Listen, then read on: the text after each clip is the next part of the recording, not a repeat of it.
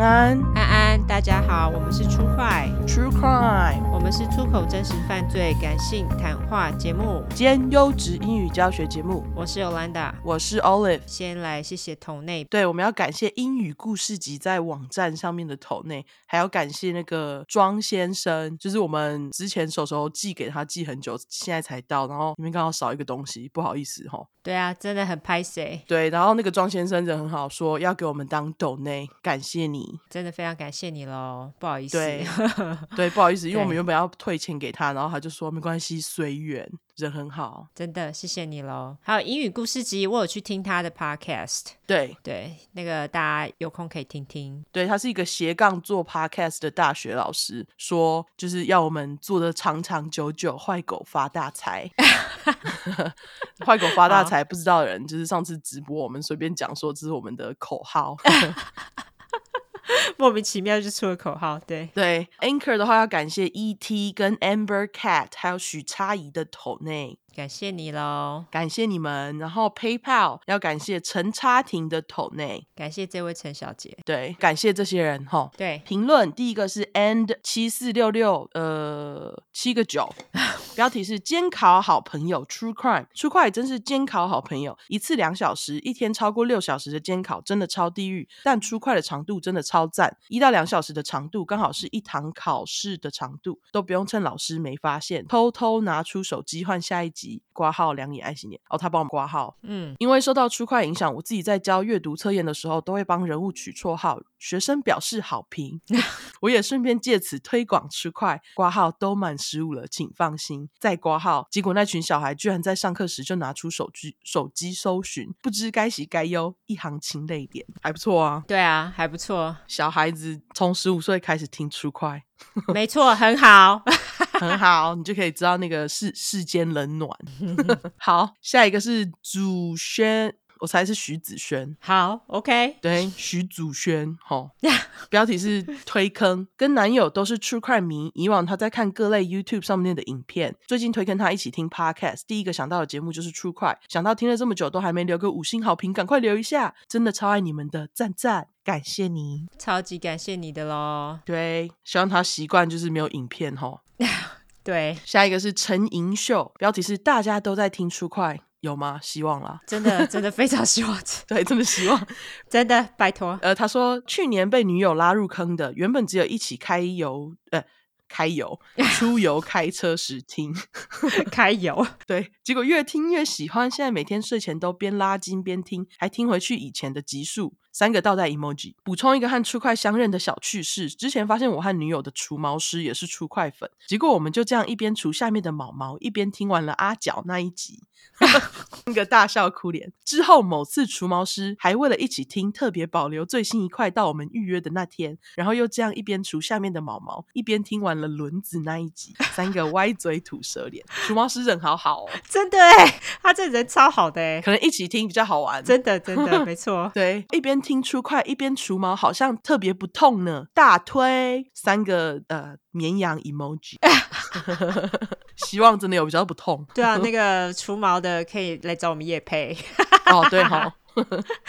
笑死！欢迎听出快除毛，没错。下一个名字是小粉块，标题是入教报道。他说听了出快之后，就去看了 My Hunter，戴眼镜脸。看完又再听一次出快，看好看满。这是什么？呃，细看脸 啊。Oh, OK，就这样。好，OK，细看脸。嗯、希望 Netflix 早日找出快合作，真的快点来好吗？没错，快点好吗？在我们出完比利那集，竟然那个 Netflix 就出了比利的纪录片呢？到底是怎样？对啊，偷听我们哈。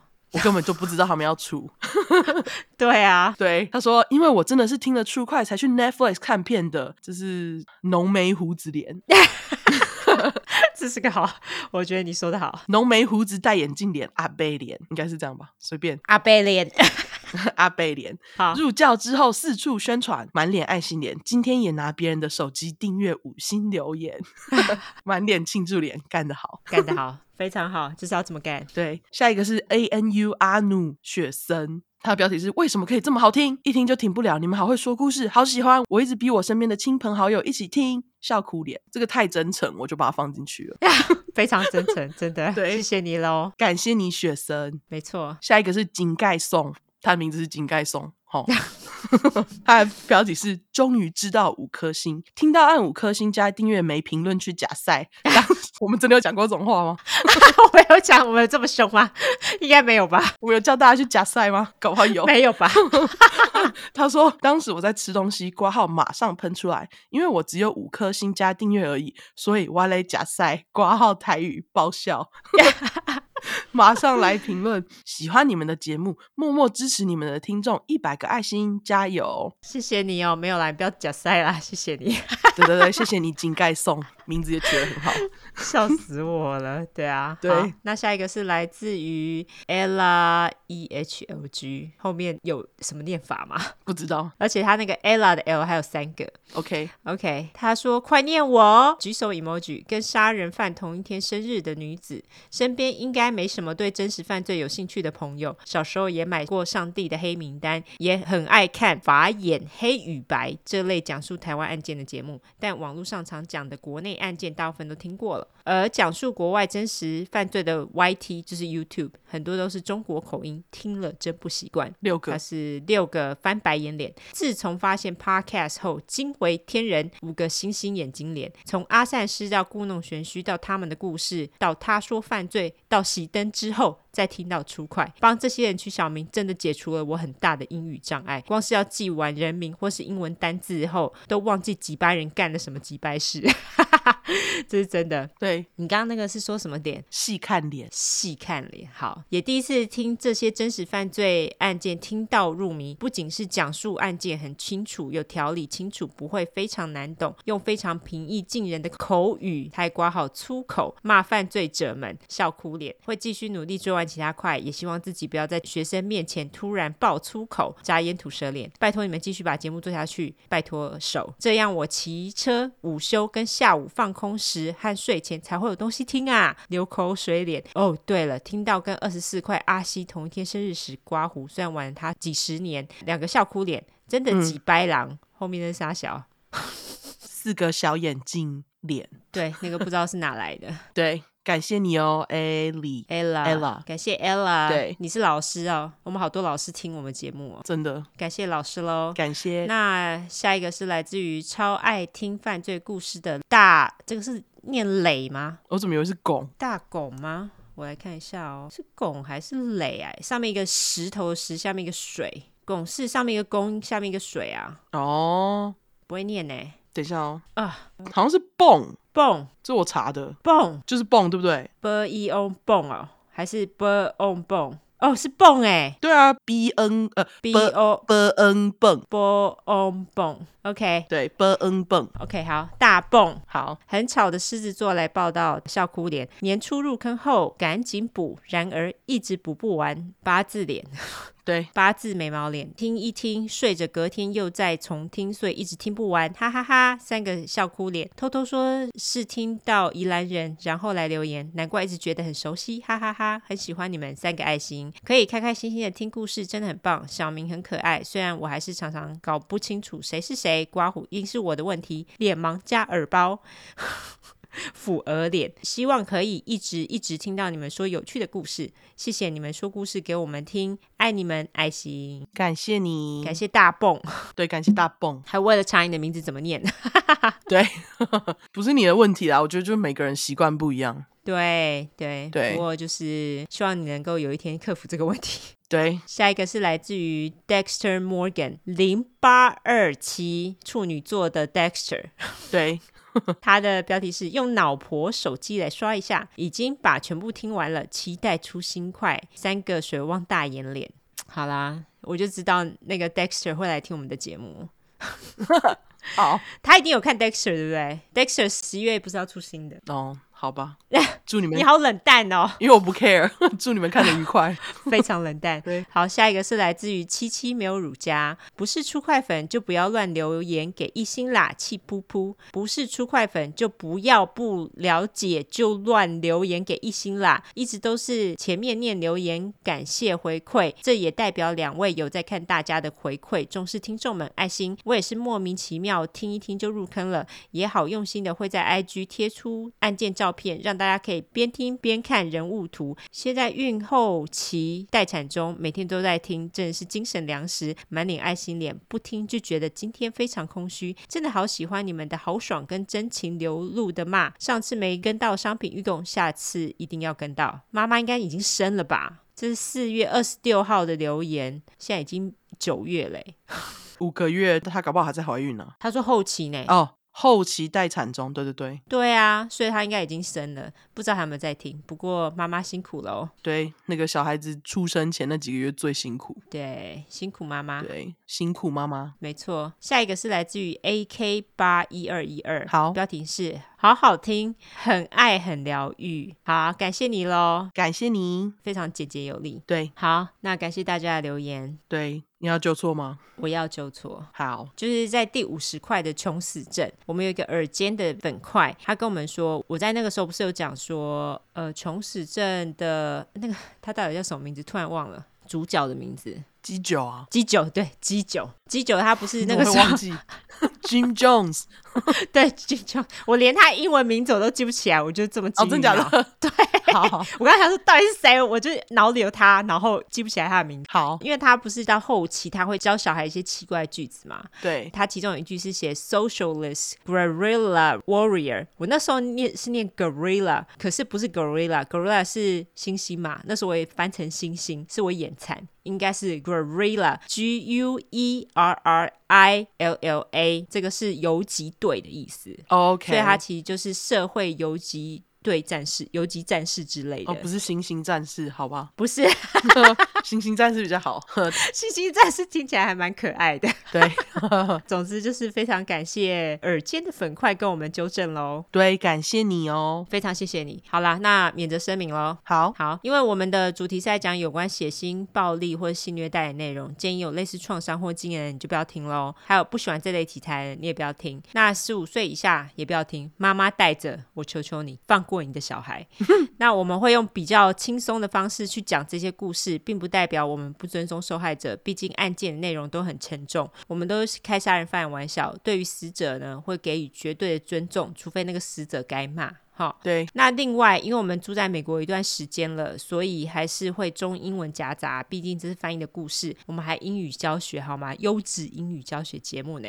那有玻璃心的人呢，这边就给你个警告：我们逮到机会就说中国的坏话。所以，假使你不喜欢我们说中国的坏话，你就可以不要听，好不好？好，嗯。不喜欢听脏话的人啊，我们无缘，你直接关掉。感谢你。对，麻烦。没错。今天你开始吗？对，今天我开始。今天我故事很长哦。对，要先在这里跟大家讲一下，因为今天那个录音设备有点问题，所以如果我的部分音质不好，请见谅吼。我觉得你的听起来还好，应该是 OK 的。对，但是就是在这里免责一下，不然我不想听人家靠背。好，OK。对，好。今天我要讲的人呢，是在七零年代的美国东岸杀了三个人的连续杀人犯。那他除了自己犯案，还带着他十二岁的儿子加入他。好，今天跟上礼拜一样有烂肉，不过今天有细节哦，大家最爱的细节。对，我上礼拜感冒休息完写了一个短的，这次好像是史上最长，我写的啦，刚写超久。上次一个很短的，这次来一个史上最长，真的是，这次真的很长。对，就是跟上礼拜一样有烂肉嘛。那其中有两个受害者都是未成年男孩，嗯，所以如果不喜欢小孩子被虐待的人，先在这里跟你们警告一下，应该是不喜欢听小孩子被虐待的吧？哦，谁喜欢自己小孩子被虐待？不喜欢听小孩子被虐，对不起，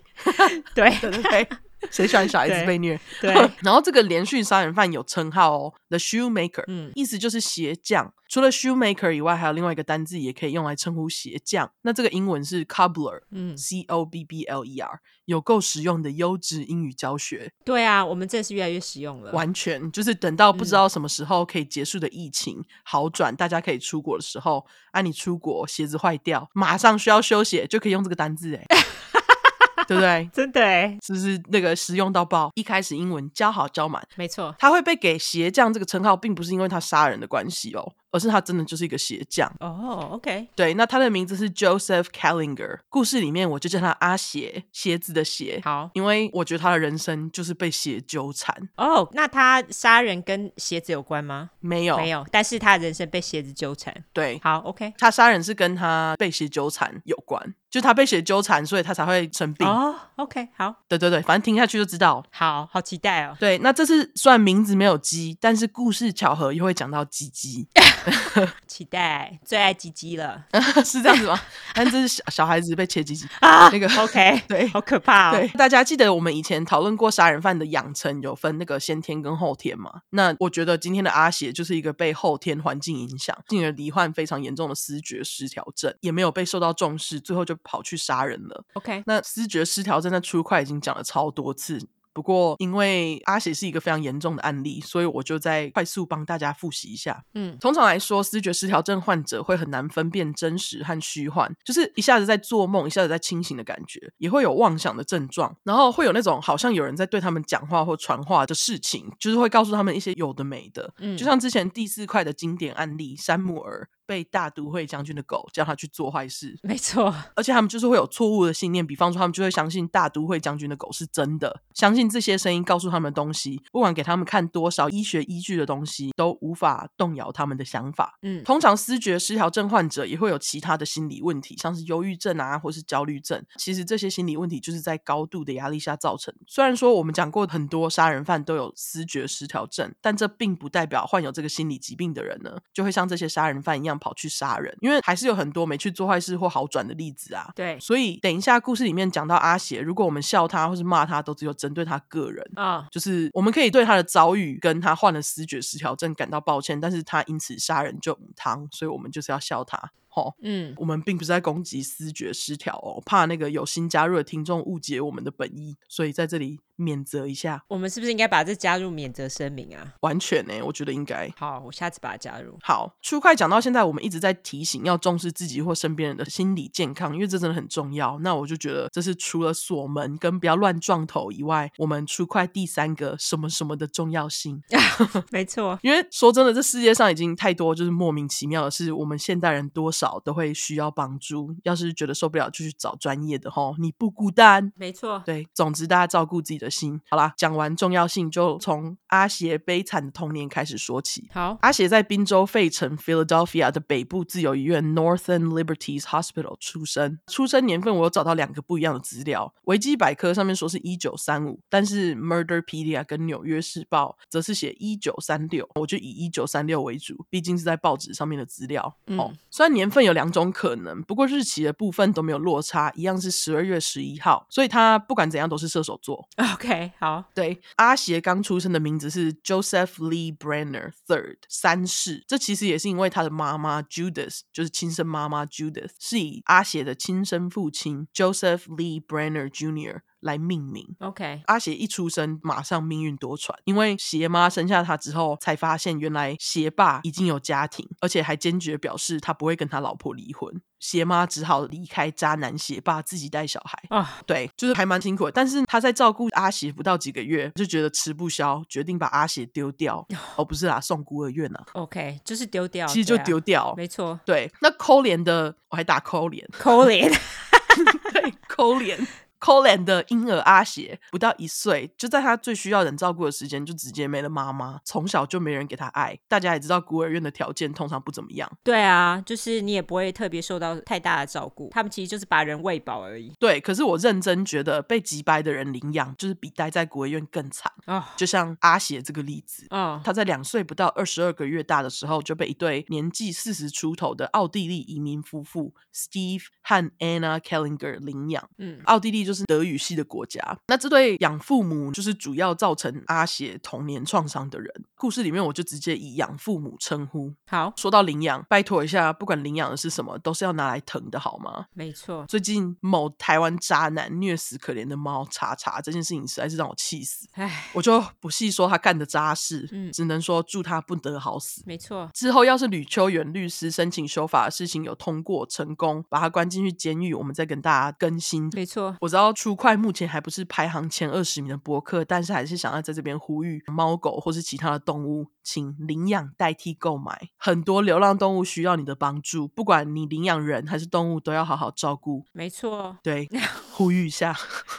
从阿邪讲到领养流浪动物，我觉得你也蛮厉害的。因为今天这个阿邪就是领养后没被好好照顾，生病跑出去乱杀人的例子。OK，原来这个养父呢，他是在当地生意做得还不错的鞋匠，但是他有一个遗憾，就是不能传宗接代，就是他的精子没用。OK，老传统的养怕自己的技术会失传，所以才决定领养小孩，接下家里的饭碗。那阿邪就是他们领养来的小孩。嗯，因此他们对阿邪的管教十分严厉，规定阿邪一天要学鞋子几个小时啊，然后就是顺便把阿邪当成免费的童工使用。讲好一点是童工，讲难听一点就是领养奴隶，因为他们也没付给他钱啊。对啊，有够衰，超衰。阿邪就表示，自从有记忆以来，养父母就告诉他，他的工作就是好好学鞋子，才能扛下修鞋店。除此之外，他们没有教他别的，他们也不准阿邪交朋友。那阿邪只好自己玩。除此之外，只要阿邪偶尔不专心或是做错事，他就会被养父母轮流揍他。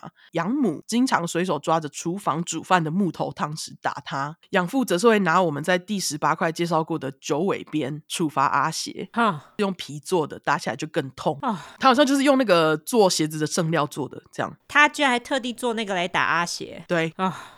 哦真是，他们蛮急掰的，真的哎，那干嘛领养啊？我不懂哎，要他传宗接代还不好好的对待他，我真的不懂。我也不懂，我觉得他们一个心态就是，哦，他只要把鞋子修好就可以了，就这样，或者是他活着就好了。对，除了打他以外，最急掰的是他们还会跟阿邪说，要是他不听话或是做错事，让他们不高兴，他们就要退货，把阿邪送回孤儿院。这样，OK，当然一定就对小孩造成身心灵双重伤害啊。哦，当然他们只是讲讲而已啦，因为哪有这么容易就把免费的劳工退掉？的道理对不对？嗯，这么做的目的只是要为了控制阿雪听话。嗯，阿雪这么小，哪知道养父母只是在吓他，就是诬告可怜。但是这些都还不是最惨的，因为阿邪没朋友，所以他也不知道怎么跟人应对相处。有一天他在公园玩，不知道在想什么，就把一个小女生的裙子给脱下来，就是恶作剧啦。嗯，保守的养父母得知这件事情，就马上想到前阵子阿邪有天从外面回家，问他们说 “fuck” 就是干是什么意思？嗯，然后他们就超生气。而这两起事件就让保守的养父母想说啊，阿邪这个小色鬼才五岁而已，会不会太早对性有兴趣啊？但也是少不了对他一阵打。啊，有够衰耶！超衰的，他只是想要知道 fuck 是什么意思，而且为什么这样子就是对性有兴趣，而且对性有兴趣错了吗？真是。对，等一下你们就会听到他们借此借题发挥。吼，OK。隔年六岁的阿邪因为得到疝气，被送到医院气。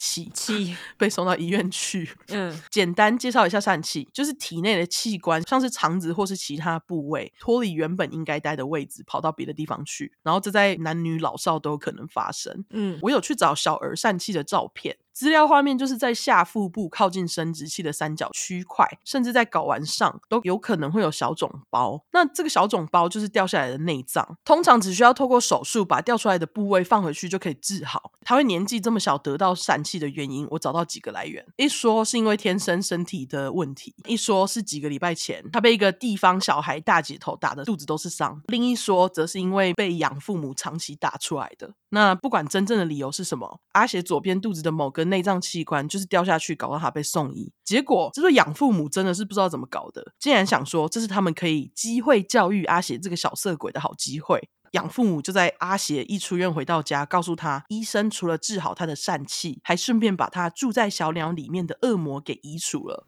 因为。所谓的恶魔就是让阿邪的小鸟变硬的原因，但是现在医生帮他治好了嘛，所以阿邪的小鸟就会永远会软软的、小小的，一辈子不会硬。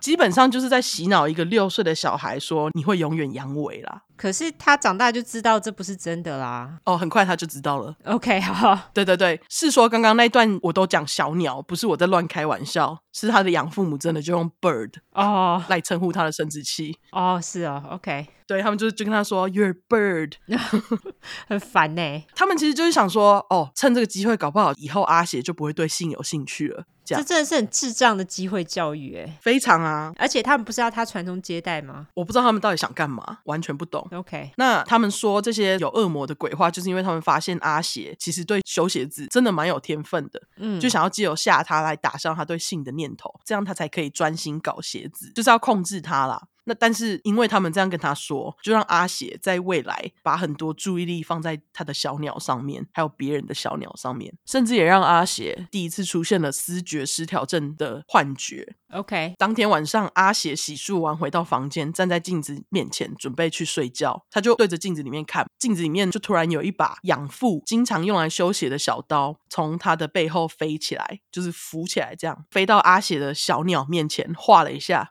刀子就不见了，哈，对。接着阿邪开始上小学，这两个不知道在严格什么的养父母，当然就规定阿邪一下课就要回家帮忙鞋铺，不准在外面逗留，就算他想要交朋友也不行啊，超衰。当然周末阿邪也不例外，得在家里帮忙。嗯，一九四四年的某天，八岁的阿邪一下课回家就兴奋的问养母说：“哎，周末我可不可以参加学校的校外教学，跟同学一起去动物园？”谁知道一问完，养母手拿铁锤狂敲阿喜的后脑勺四下，表示休想。对，很急掰，对不对？超级掰，急掰到爆炸了。嗯，他就跟他说：“周末你不乖乖待在家帮你养父，你是想要去哪里？”那他这样拿铁锤敲他的头，基本上就是等于撞头啊。对啊，怎么用铁锤啊？这太扯了。而且他才八岁，哎。对啊，到底小孩子的头不都软趴趴的吗？呃，八岁不软的。对啊，我的意思是说还是比较脆弱啦。头骨比较 应该也不脆弱，但是不脆弱用铁锤敲也还是蛮痛的，好吗？对，好，我是想说小孩子的头骨还在发育中，就是比较小，这样感觉比较容易打碎。OK，总之有听过之前的初块就知道头不能乱撞乱敲嘛。嗯，因为据说在这次事件后呢，阿邪就时不时会因为养父母的惩罚，然后就自己冲去墙壁，用自己的头去撞墙。啊，OK，对，自从这件事情之后，嗯，当年阿邪就因为家里各种身心虐。带在回家路上找一个空油桶，就是他会坐在里面几分钟，当做他的安静小天地，坐个几分钟再回家。这样，我觉得他就是像猫，很需要小地方跟阴暗处才会有安全感。对，回到阿邪八岁那年的夏天，某天阿邪一如往常的在下课后朝着他的秘密小天地 （A.K.A. 空油桶）走去，但是走到那里的时候，就发现已经有三个比他大一点的男孩在油桶附近，而且他们正在打炮啊。OK，在阿邪来得及转身之前，其中一个男孩已经来到他的面前，手上还拿着刀。接着，这群男孩就拿着刀压着阿邪，一起走到他们聚集的地方，强迫口交阿邪。等一下，这群男孩他们大概多大？可能十一、十二岁吧。那他们是互相打炮吗？应该吧，我也不知道。OK，好。对，我找到的资料就是他们正在 have sex intercourse。OK，好。总之，这群男孩就强迫口交了阿邪。那等到男孩们放他离开之后，阿邪就紧张的赶快冲回家。因为他怕太晚回家又会被处罚，更何况是告诉养父母自己刚刚被强暴的事情。于是阿邪就什么都没有说，一回家马上就开始帮养父工作了。哦，有够可怜，他就是这么怕这对爸妈，好可怜哦。真的是说，这起强暴事件除了对阿邪造成创伤，也让他发现原来刀是这么好用的东西，直接学起来。嗯，他在九岁生日的时候就从鞋店带了一把小刀到学校，然后把一位同学的外套割破。原来是因为阿邪自认这位同学是他的朋友，结果朋友竟然没买生日礼物给他，阿邪就气到割外套报复。OK，但是这件事情在学校一传出去，更是没有人想要跟阿邪当朋友。于是呢，一直以来都很寂寞的阿邪，在他十岁的时候异想天开，就偷拿了他养父母的钱。你猜他是为了什么投钱？呃，不知道，买东西呀？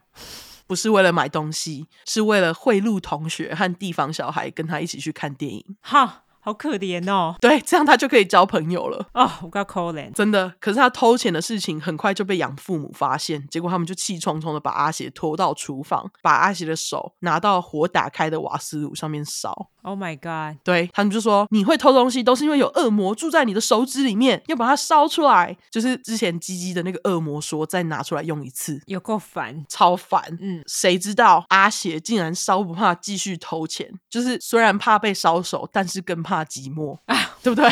真的哎，对啊，但是他毕竟是个小孩，偷东西，他就一直都被抓到嘛。嗯，对，他就再次被烫手，前前后后，据说他总共被烫了有六次，靠北，真的哎，我就想说，这不是杀人犯养成？什么是杀人犯养成啊？完全啊，虐童虐成这样，这太夸张了。虽然他小时候很可怜，让人很同情，但是他最后还是杀人。小同情一下，我们回到故事。好，青少年时期，阿写接触到色情杂志，这时候他就发现自己的小鸟。并没有像养父母跟他说的一样，会一直小小软软的。好，就有变硬嘛。但是据说阿邪的鸡鸡好像蛮小的哦。是哦，好，对，等下就会说到了。好，总之，因为他看到色情杂志就变硬了嘛，这也就让阿邪认为，哎呀，恶魔还在他的体内呢。不过他发现他并不讨厌这种感觉，反而一直摸。但是他发现，刚我在形容他的滋味，突然意识到，对，没错，阿邪就发现，光是看着杂志的辣妹，并不会想要让他射，而是让他有想要用刀戳辣妹照片的冲动。想了一下，阿邪就把藏在房间里面的小刀拿出来，狂刺色情图片。刺着刺着，阿邪感受到刀给他一股神秘力量，结果他就射了。好，从此阿邪的脑呢，他就自行把刀跟信连接在一起，而且他还必须是左手抓着刀才有办法射哦，右手无法。对，不久后阿邪就拿了他的小刀，在房间的墙上偷偷的凿一个洞出来。你猜这个小洞是要干嘛用的？呃，自慰用的吗？哇，你猜到了耶！因为刚刚的事件让阿邪体验到自慰的乐趣，所以他就异想天开，在床边挖了一个自慰洞，方便他拿刀边刺杂志，然后边用他的鸡鸡戳，这样。就是好不懂。对，后来阿邪的小洞当然有被养父母发现，当然他们不知道这个小洞是挖来干嘛用的，只是觉得阿邪到底是干嘛太闲，就说你怎么那么闲啊，就揍了他一顿，然后就把洞给补起来。但是据说每次补完，被打习惯的阿邪又会再挖一个。泄欲比较重要，没错。OK，接着十三岁时，阿邪开始经常有幻听的症状，一个小声音出现在阿邪的耳边，小声告诉阿邪，叫他带着小刀去戳人。嗯，某天找了一个空档，阿邪就带着刀跳上公车。后来他就在车上看到一个跟他年纪差不多的男孩下车，于是他就下车也跟了过去。等到公车离开后，阿邪马上拿出他的小刀威胁男孩，和他一起走到隐蔽的地方，让男孩把全身的衣服都脱光。嗯，但是在男孩把衣服脱光之后，阿邪就因为害怕，什么都没有做，就跑走了。OK，但是这个要他去切人的声音又出现了，于是阿邪又陆陆续续试了三次。嗯，前两次就跟刚刚一样，因为阿邪的理智出现，然后他就跑掉了。但是呢，最后一个男生就没这么幸运。因为这个男生就被阿邪如法炮制，自己在八岁被三个男孩用刀架着自己的场景，然后就是强迫帮这个男生口交啊！你说他口交这个男生？没错，OK，就是拿刀架着这个男生帮他口交，好，甚至还咬了人家的鸡鸡一口才放过他。傻笑，好，我不知道为什么，就是可能要帮他把那个恶魔咬出来吧，You 之类的，我也不知道，就是直接把他五年前被强暴的阴影加害在别人身上。嗯，唯一值得庆幸的是，目前还好。阿邪还没有照他听到的声音说的去拿刀真的戳人。嗯，同时间，阿邪因为学校的活动参与了戏剧练习，他就发现自己对演戏的潜能，心中就暗自希望，要是养父母可以参加演出，就可以看到他的天分而认同他。嗯，于是他就是表演得非常卖力嘛。据说这个演出也演得很好。他基本上就是希望父母可以来看呐，但是想也知道这对养父母没有去看阿邪表演啊。Oh. 阿邪因此有点失望。不过台下的掌声让他认真决定，回家之后要鼓起勇气告诉养父母他想要当演员。接着养父母一听到，马上就跟他说：“那你现在演一段啊，你这么会演。”阿邪当然也是照做。结果这两个急白狼不但要阿邪放弃梦想，还笑他不切实际，就跟十四岁的阿邪说：“你还是在家好好休息比较实在啦。”啊。Oh. 好几掰哦！真的伤心的阿邪只好放弃活到现在唯一让他有热情的演戏梦，继续听父母的话，乖乖当鞋匠。嗯，唯一值得阿邪开心的是，他总算向养父母争取到每个周六早上可以去看电影的权利。哦，因为他就说：“好啊，你要我放弃可以，但是我要去看电影。” OK。一九五零年春天的一个周六，阿邪一如往常的去看电影。那次他就认识了一个和他同年纪的女生，叫做 Hilda Bergman 小达。嗯，两个人见过几次面就开始交往了。隔年夏天，两个十五岁的青少年第一次打炮，阿邪一样需要左手抓刀辅助才有办法射。哈，写完这句，马上让我想到时代眼泪灌篮高手的左手只是辅助那句啊，完全不记得哎，居然会记得这个哦？是吗？对，那个好像是樱木花道讲的。总之，在阿邪十五岁的时候，一个阿邪在之后认为是鞋子神的光突然降下来和他讲话。这也是第一次阿邪看到视觉加听觉的幻觉。嗯，这个鞋子神就告诉阿邪说：“你是个有使命的特别孩子。这个使命就是阿邪必须透过治疗人们的脚来帮助大家。啊，刚好阿邪就是个鞋匠，可以透过他的修鞋技术帮助人，这样呢就可以让世界和平。嗯，就是一个 nonsense。但是阿邪还是对这个幻觉深信不疑。从此以后，修理鞋子就特别用心。之后，他就因为这样的态度，在未来的修鞋事业经营的很不错。嗯，但是呢。从这年开始，直到一九七二，鞋子年都会时不时的出现和阿邪说话。鞋子年，鞋子神，对不起，鞋子神，鞋子年。我刚刚说一九七二年鞋子年吗？对，鞋子神。对不起，OK。那这个幻觉的出现，其实就是阿邪思觉失调症变严重的征兆嘛。啊、oh.，养父母也开始注意到阿邪的行为举止有时候会有点怪怪的，比方说他有时候会无意识、莫名的开始狂笑，就是那种皮笑肉不笑、没有灵魂、空洞的笑。OK，就是他自己本人不想笑，但是他嘴巴就是会呵呵呵这样。啊，好，对，或是阿邪会乱扭动身体。嗯、oh.，养父母其实有看到，虽然他们觉得阿邪这样很诡异，但是当时那个不重视心理健康的年代，很难有必须把小孩送去做治疗的意识。更何况，这对养父母一点都不爱阿邪，所以他们就直接放给他自生自灭，反正他们只要他休息就好啊。哈，他们根本就不是想传宗接代啊，对，他们就是只是想要有人顶下那间鞋店而已吧。对，没错。同时间，养父母刚好得知阿邪跟小达的事情，他们就马上要小情侣分手，因为小达家好像蛮穷的。嗯，正值中二年纪十五的阿邪当然不依，表示他要继续跟小达在一起。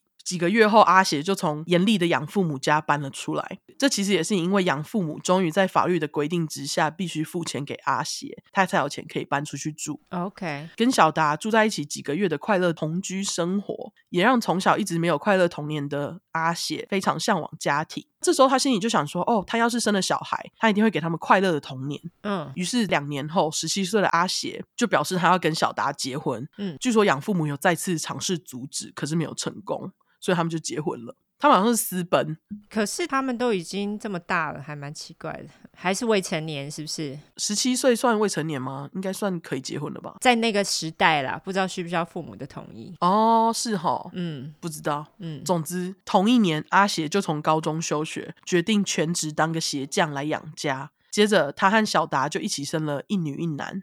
嗯，但是阿协竟然是以虐待他的养父母来命名这两个小孩，哎，哈，对，OK，好，这里是让我觉得很不懂的地方，我也不懂，就是他其实虽然被虐，但是还是有敬仰他们吧，呃，也许吧，毕竟是他们把那个修鞋的事业传给他的。的技巧，对，传给他，对啦，技术传给他，没错，对。虽然他们生了两个小孩，但是这段婚姻并没有很长久，只持续了三年。小达就在一九五六年的九月一声不吭的离开阿协。嗯，原来是因为婚后阿协出门赚钱，回家经常家里都是一团乱。小达就是什么都不做，在家天天当懒人。对小孩来讲就是一个烂妈妈，因为小达有时候不知道在干嘛，竟然一天几乎没有给小孩吃什么食物，有时候就只有吃流质的那种饮料这样子。嗯，然后尿布也不换。这对阿雪来讲也是他第一次处理这种事情嘛。嗯，可是大家也知道，阿雪从小到大的榜样就只有养父母，他们也只有教他怎么使用暴力而已。结果阿雪就开始对小达动手，时不时揍他。这段婚姻关系当然就变得越来越差嘛。于是小达在第二个儿子出生之后不久就开始偷吃了。最后他是在忍无可忍，加上再也不想照顾小孩，才会离开阿雪，然后就跑出去跟偷情对象在一起。OK，是说小达的偷情对象是一个住在车子里面的男子，欸，哎，就是 homeless 啊，就是流浪汉。对啊，小达在离开阿雪之后，是直接带着行李搬进去，就是这个 homeless 的车。啊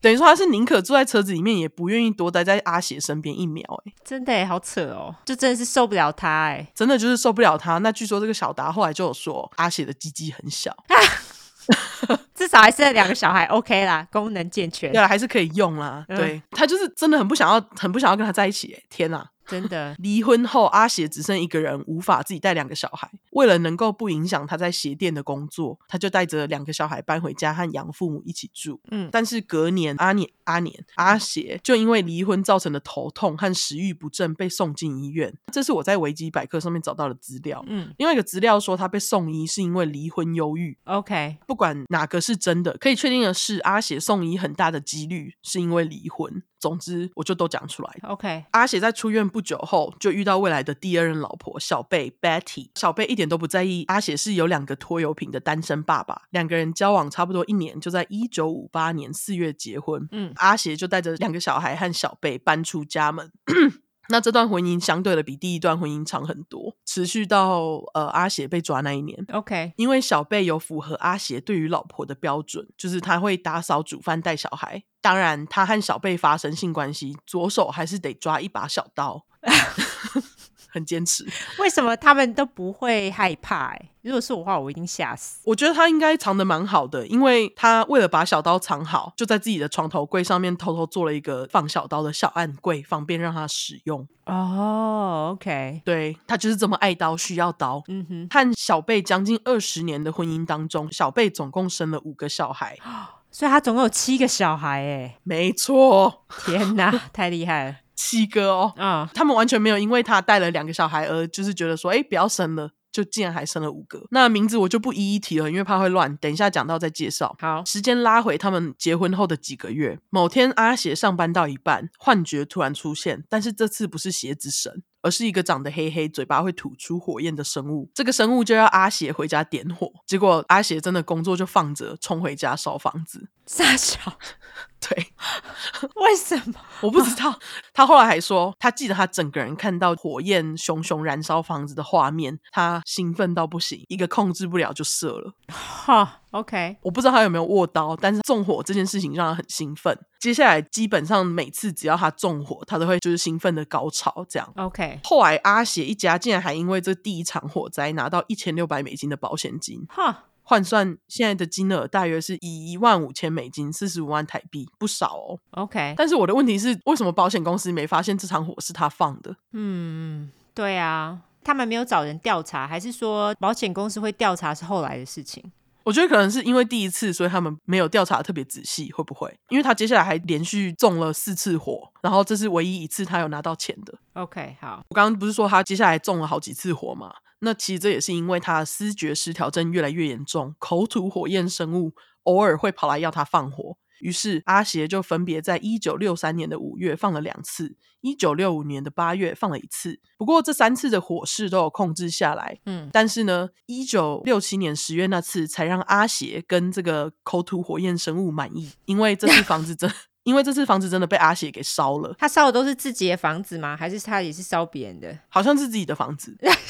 那他小孩跟老婆也太衰了吧？他们好像不在家，我也不知道。但是他们也是很衰，因为就是东西都被他烧了。对啊，不知道为什么他没有因为这件事情被送去坐牢。嗯，但是几年下来，他有因为他乱烧东西，反复进出精神病院。据说在一九五九年有一次，阿邪还差点在精神病院的柜子里面自杀。嗯，这就是因为他的精神状态就是一直在恶化。对，一九六九年没房子住了的阿邪带着一家回到养父母的老家，养父母就找了一个地方搬走退休，让阿邪正式扛下家里的鞋店生意。但是大家不要忘记，阿写小时候在这个家受到多少虐待。嗯，住回这个家对他的精神状况一点都没有帮助。然后他就开始疑神疑鬼，表示 CIA 正在监控他。他就先是把家里的窗户全部盖住，再来把鞋铺的窗户全部用黑色的布盖着，窗户关紧，门也关着，就是把鞋铺搞得密不通风的。嗯，虽然客人觉得他把鞋垫弄成这样很奇怪，不过阿写的修鞋技术真的很好，所以大家也不 care。嗯，可是我记得在台湾看到修鞋的地方，都一定是在超级通风的地方修理，对不对？嗯，至少我去园林的鞋匠都是这样啦。其实他们会这么做的原因，是因为用来粘鞋子跟处理皮料的胶跟液体里面的挥发物吸食多了。不是吸食，吸多了会对脑部的中枢神经造成损伤。哦，不管是什么胶都会。对，尤其是像阿邪从年纪很小就开始接触这些东西，就算再怎么通风好了，他难免也是吸进不少啊。嗯，现在还要把整个鞋店都这样关的密不通风的，可想而知他到底吸了多少，对不对？对。那他吸到这么多的这些有毒气体呢，也是被很多人认为是造成他思觉失调症变严重的原因之一。嗯，他接着开始怀疑从小认识到大的隔壁邻居是 CIA 派来观察他的间谍，结果他就偷偷开始从自家窗户丢东西到隔壁邻居砸他的玻璃，邻居真的超衰。对啊，更衰的是呢，阿协把他的玻璃砸破，还会一副好心的跟邻居说：“哎、欸，你的那个玻璃破了，需不需要我帮忙换玻璃呀、啊？”所以邻居知道是他砸的，然后他还这样问人家，不知道哦，不知道。OK，因为他是偷偷的，对，他是偷偷的。OK，可是，在邻居换好之后，他又再把人家的玻璃砸破一次。有够鸡掰，不知道他是挑半夜还是怎样，就是没有人发现凶手是他啦。OK，好，那阿邪就整个屡试不爽，直到邻居换了接近防弹玻璃等级的那种玻璃打不破，阿邪才停止。他真的很烦呢、欸，这个人。对，因为他觉得打破邻居就没办法从窗户看他啦。OK，好。那这几年来，阿协对待小贝跟几个儿女的虐待一点都不少。基本上，他教育小孩的方式就是直接照着养父母那套，不乖就是打骂或是烫他们。他甚至跟养父一样有一只九尾鞭。哈。根本不像他几年前承诺自己的一样，要让小孩子快乐。对啊，正是哎。对啊，就是己所不欲，勿施于人啊。对啊，我先从比较小一点等级的虐待开始讲，再讲到可怕的齁。大家记得我刚刚不是说鞋子神要阿血治愈人的脚，才能帮助大家之类的东西吗？对，阿血就一直把这个任务谨记在心，天天因为这个睡不着，半夜爬起来跑到外面的垃圾场去捡各种机器和零件，根本想要跟上一集的战斗民族安娜抢回收达人的称号。好，但是阿血后来捡一捡，觉得自己捡好无聊哦。大家也知道他是多么怕寂寞的人，他毕竟是射手座哦，对齁。对，因为他就觉得很无聊嘛，所以阿邪就开始会在捡垃圾之旅之前跑去小孩房间，把他们一个一个挖起来，叫他们跟他一起出门捡垃圾。OK，小孩就是最需要睡眠的时期嘛，天天半夜被挖起来就睡眠不足，超级可怜。嗯，他的儿女就也因为他的关系开始叛逆，时常在地方上面惹事，甚至有几个儿女从青少年时期就会开始抽烟。OK，那这堆阿邪捡回家的东西就堆在家里，因为他有一个小研究，关于他的小研究，我觉得一定要跟大家分享。嗯，他跑去宠物店买了一堆天竺鼠，然后就用他捡回来的垃圾做滚轮给他们跑，强迫这些天竺鼠在滚轮上面一直跑，跑到一些天竺鼠跑到死为止，就是虐待动物。哈，OK，但他是有目的的。可是他怎么强迫他们一直跑啊？就是拿东西一直戳他们，让他们一直跑。好可怜哦。对，他的目的就是跟脚跟鞋子有关，因为阿血认为，要是他可以做出小鞋子给这些天竺鼠，就可以帮助他们。我不知道是要帮助什么，对，可能跑滚轮吧。阿喜就想说，如果他连天竺鼠这么小都可以帮的话，他就可以帮助别人了呢。但是最后，阿喜就在因为天竺鼠的脚实在太小，做不出他们的鞋，宣告实验失败。而且他觉得每次和天竺鼠讲话，他们都不懂，不实验了。我觉得阿邪其实还蛮幽默的，嗯，嗯，对，幻觉叫他去做实验之类的，对，我也不知道。嗯，总之，后来阿邪因为鞋铺的生意很不错，赚了一些钱，决定买一间仓库，就是 warehouse，嗯，当他个人的安静小天地，就像他小时候的油桶一样。他在下班之后，就是可以去仓库想干嘛干嘛这样。那有一天，他的儿女们就一样被他在半夜挖起来。阿邪那天就告诉他们，今天的行程比较特别，爸爸要带你们去我的仓库看。一进到仓库，这些小孩只见到阿邪已经准备好的铲子。接着，阿邪就要这些小孩子们一人抓一把铲子，开始挖洞，当他的免费童工啊。Oh, OK，对，那整段工程不知道持续多久，但是最后的结果是一个六公尺深、差不多两层楼高的洞，宽度。大约是一公尺乘以一公尺，就还蛮大的。六公尺不到两层楼吧？六公尺两层楼啊，一层楼差不多三公尺啊。哦，对，好好，对，差不多。嗯，阿邪把他的儿女使用完之后，就不准他们进来这个仓库。不要忘记这是他的放松地点，他怎么可能会分享？对不对？对，接着每当阿邪来到仓库，他就会带着蜡烛跟火柴，用梯子爬下这个洞，把蜡烛点燃，固定在四周的泥土墙上面，当做光源。那通常阿邪会坐在洞里面思考要怎么救大家的脚。对，好，很认真哎，真的真的。某天不知道是怎样，阿邪开始在大洞里面棒晒。好，而且根据他本人表示，在洞里的时光，棒晒的瞬间都是他最有灵感、最有想法的时候。然后棒完赛，觉得自己好棒棒，实在太满意，结果就直接高潮射在刚刚拉的屎上面。我傻笑。我不知道什么意思。好，而且这还不止发生一次，他就是一直拉屎，一直射，就这样。哦，他真的是很忙哎，很忙，前后两个洞都很忙，你知道吗？我光是想象，我就觉得天啊，这真的是一个很惊人的画面。对啊，忙死！这射在你的大便上是什么意思啊？我也不懂啊。好啦，这其实也代表就他的精神状况就是真的很差啦，吼。对啊，就是很不好。对，一九七二年初，阿邪的大女儿因为不想再接受神经病爸爸的虐待，决定偷跑出家门。但是她在一月二十三号就被抓回家了。嗯。阿邪为了处罚大女儿，竟然用烧红的热铁去烫她的大腿内侧做记号，惩罚她。哈，月底大女儿带头的三个小孩就一起告到警察那边去，表示爸爸长期虐待他们。于是阿邪就被起诉了。结果小贝跟阿邪竟然双双表示这些小孩在说谎，是他们编的。你们看小贝是不是忠贞烈女？对啊，杀小啊，太扯了。而且被烫，难道是他们自己烫的吗？是阿邪烫的，小贝不知道有没有参与。对啊，我的意思就是说，他们如果把那个伤秀给警察看，难道觉得那个是他们自己烫的吗？哦，对对对，后来他们的确是有给警察看他们身上的伤，所以警察就是有以虐童将阿邪送到监狱。哦，OK，对，但是我觉得小贝就是她是个忠贞烈女，就是因为她其实也有被打。然后我觉得她就是被阿邪给控制了。对，没错。后来警方就因为虐童这件事情把阿邪送到监狱了嘛。嗯，在这边呢，警方也将阿邪送去医院做测试。那他们好像有顺便测试他的智商，他的智商是八十二，在我们杀人犯里面来讲不算高的。哦，真的不算啊，我都有九十了。你的有九十哦？对啊，之前不是跟你说我有九十吗？哦哦，我以为你是说你的杀人犯有九十，不是，我是说我自己的。我觉得你应该更高，那测验不准。OK，好，好，他被抓，其实也是阿邪第一次被诊断出当时就是被称为精神分裂症的 paranoid schizophrenia，现在证明是思觉失调。没错。因此呢，警方就在把阿邪关不到几个月，就让他假释出狱，并且让他定期去做精神治疗。可是也因为这样，阿邪的鞋店生意就因此变差。小贝虽然有在工作，不过只靠他的收入根本就不够，七个小孩哎。对啊，也太难了吧？对啊。养不起，于是他们就要这三个跑去找警察的孩子们回去警局撤销他们的指控。嗯，那从这时候开始，阿邪的精神治疗就因此停止。OK，很快的下一个幻觉就在一九七四年六月跑出来找阿邪。那这次的幻觉只有一颗头。连身体都没有，头的名字叫做 Charlie，我就叫他查查。好，头居然还有名字，对，头有名字。嗯，这个查查就表示他是另外一个神的化身。查查表示、哦、OK，查查跟阿邪这样说。对对对，查查跟阿邪说他是另外一个神的化身，阿邪就相信了嘛。查查就告诉阿邪说：“你有新的指令，就是你要开始杀人才能确保世界和平，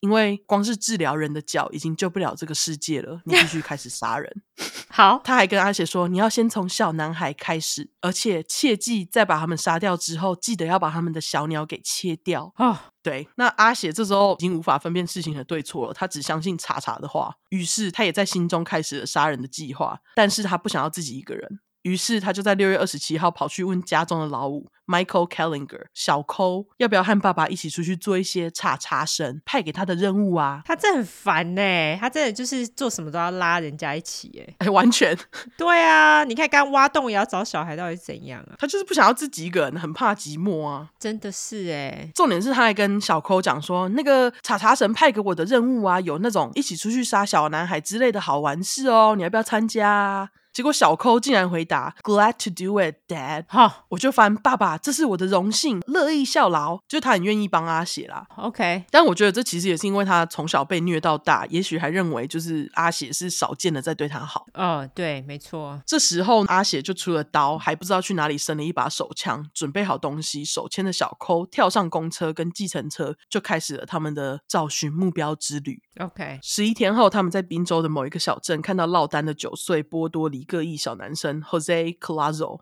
我叫他的小周。那天小周自己坐在公园玩，阿邪跟小寇看到他，于是他就派出小寇去把小周骗到废弃工厂，接着用他修鞋用的工具切掉小周的生殖器，啊 接着就把小周掐死，直接弃尸就回家了。阿邪还把小周的鸡鸡带回家当战利品，哈，对，好像就把它装在一个袋子里面，直到这个鸡鸡开始腐烂有味道，他才把鸡鸡拿出去外面水沟里面丢掉。好恶哦！Oh my god！对啊，阿邪在我们讲过的鸡白狼当中算是毫无计划的杀手，毕竟是他的幻觉在告诉他要怎么做。嗯，没错。接着，阿邪决定把第二个目标放到自己的儿子 Junior 身上。至于原因，我就卖个关子，后面告诉你们。好，儿子 Junior 的小名是 Joey。所以我就叫他小一。好，在他决定要杀掉小一之后，阿邪整个消摊，他打算帮小一保个险再下手。什么叫做消摊啊？消摊就是。很贪心啊，是台语吗？对啊，哦哦，好好好，OK，消贪呢？好，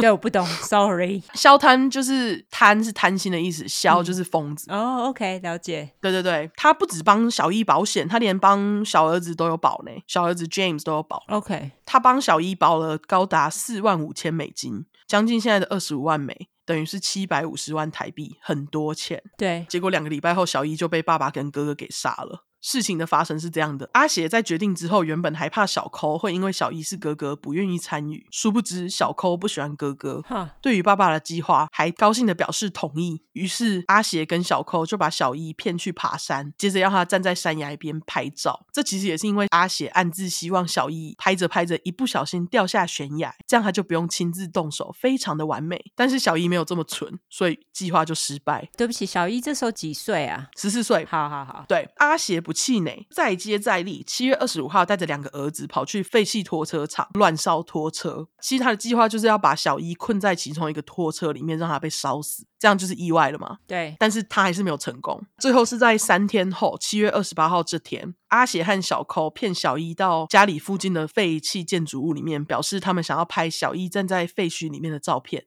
接着，他们引导小一走到地下室的脏水桶边，阿协就在小扣的帮助之下，把小一的头压下去，接着小一就被溺死了。OK，当年的八月九号，警方就在废弃建筑物找到已经开始腐烂的小一尸体。因为这时候已经差不多是在十天后了嘛。对。接着阿邪就向保险公司申请小一的保险金，但是保险公司拒付，因为他们觉得这一定有什么，怎么会你两个礼拜前帮他保完，他两个礼拜后就死了，对不对？对啊。当然，除了保险公司怀疑，警察也有怀疑到阿喜的身上，但是因为当时证据不足，他们只好将他放走。OK。当年秋天，阿喜决定开始在费城外的城市找受害者，一样就是搭公车跟计程车。他和小抠就手牵手一起到随机选的镇上面闲晃找受害者，而他们的目标也从小男孩变成落单的妇女。十一月二十四号，他们来到了隔壁州纽泽西的 Lindenwood。父子一共闯进两户人家，第一户还好家里没人，他拿了一些值钱的东西就走了。嗯，但是第二户的女主人 John Cardy 小卡就没这么幸运。阿邪和小寇就是装作自己是推销人员，敲小卡的门。小卡没想太多，打开，谁知道阿邪跟小寇就直接强行进入他的家，持刀威胁小卡要他就范，要他把衣服脱光，然后就把他绑在床上。接着阿邪就要小寇去外面看门。自己就在房间强暴小卡之后，才带着儿子离开。OK，呃，小抠这时候大概是几岁？十三。哦，十三。对。OK，所以他哥哥其实就是他的上一个吗？对，OK，好。几天后，时间来到了十二月三号，父子俩搭公车来到了宾州费城西边的 Susquehanna Township。OK，我随便翻萨斯卡汉拿镇。好，好，他们用闯进小卡家的方式，又闯进了另外一个房子。嗯，这次他们闯进了五个正在打桥牌的阿姨家。好，阿雪一样要这五个受害者衣服脱光，让他反绑。接着他就用刀划伤了其中一位阿姨的胸口。把现场有价值的东西搜刮一番后才离开。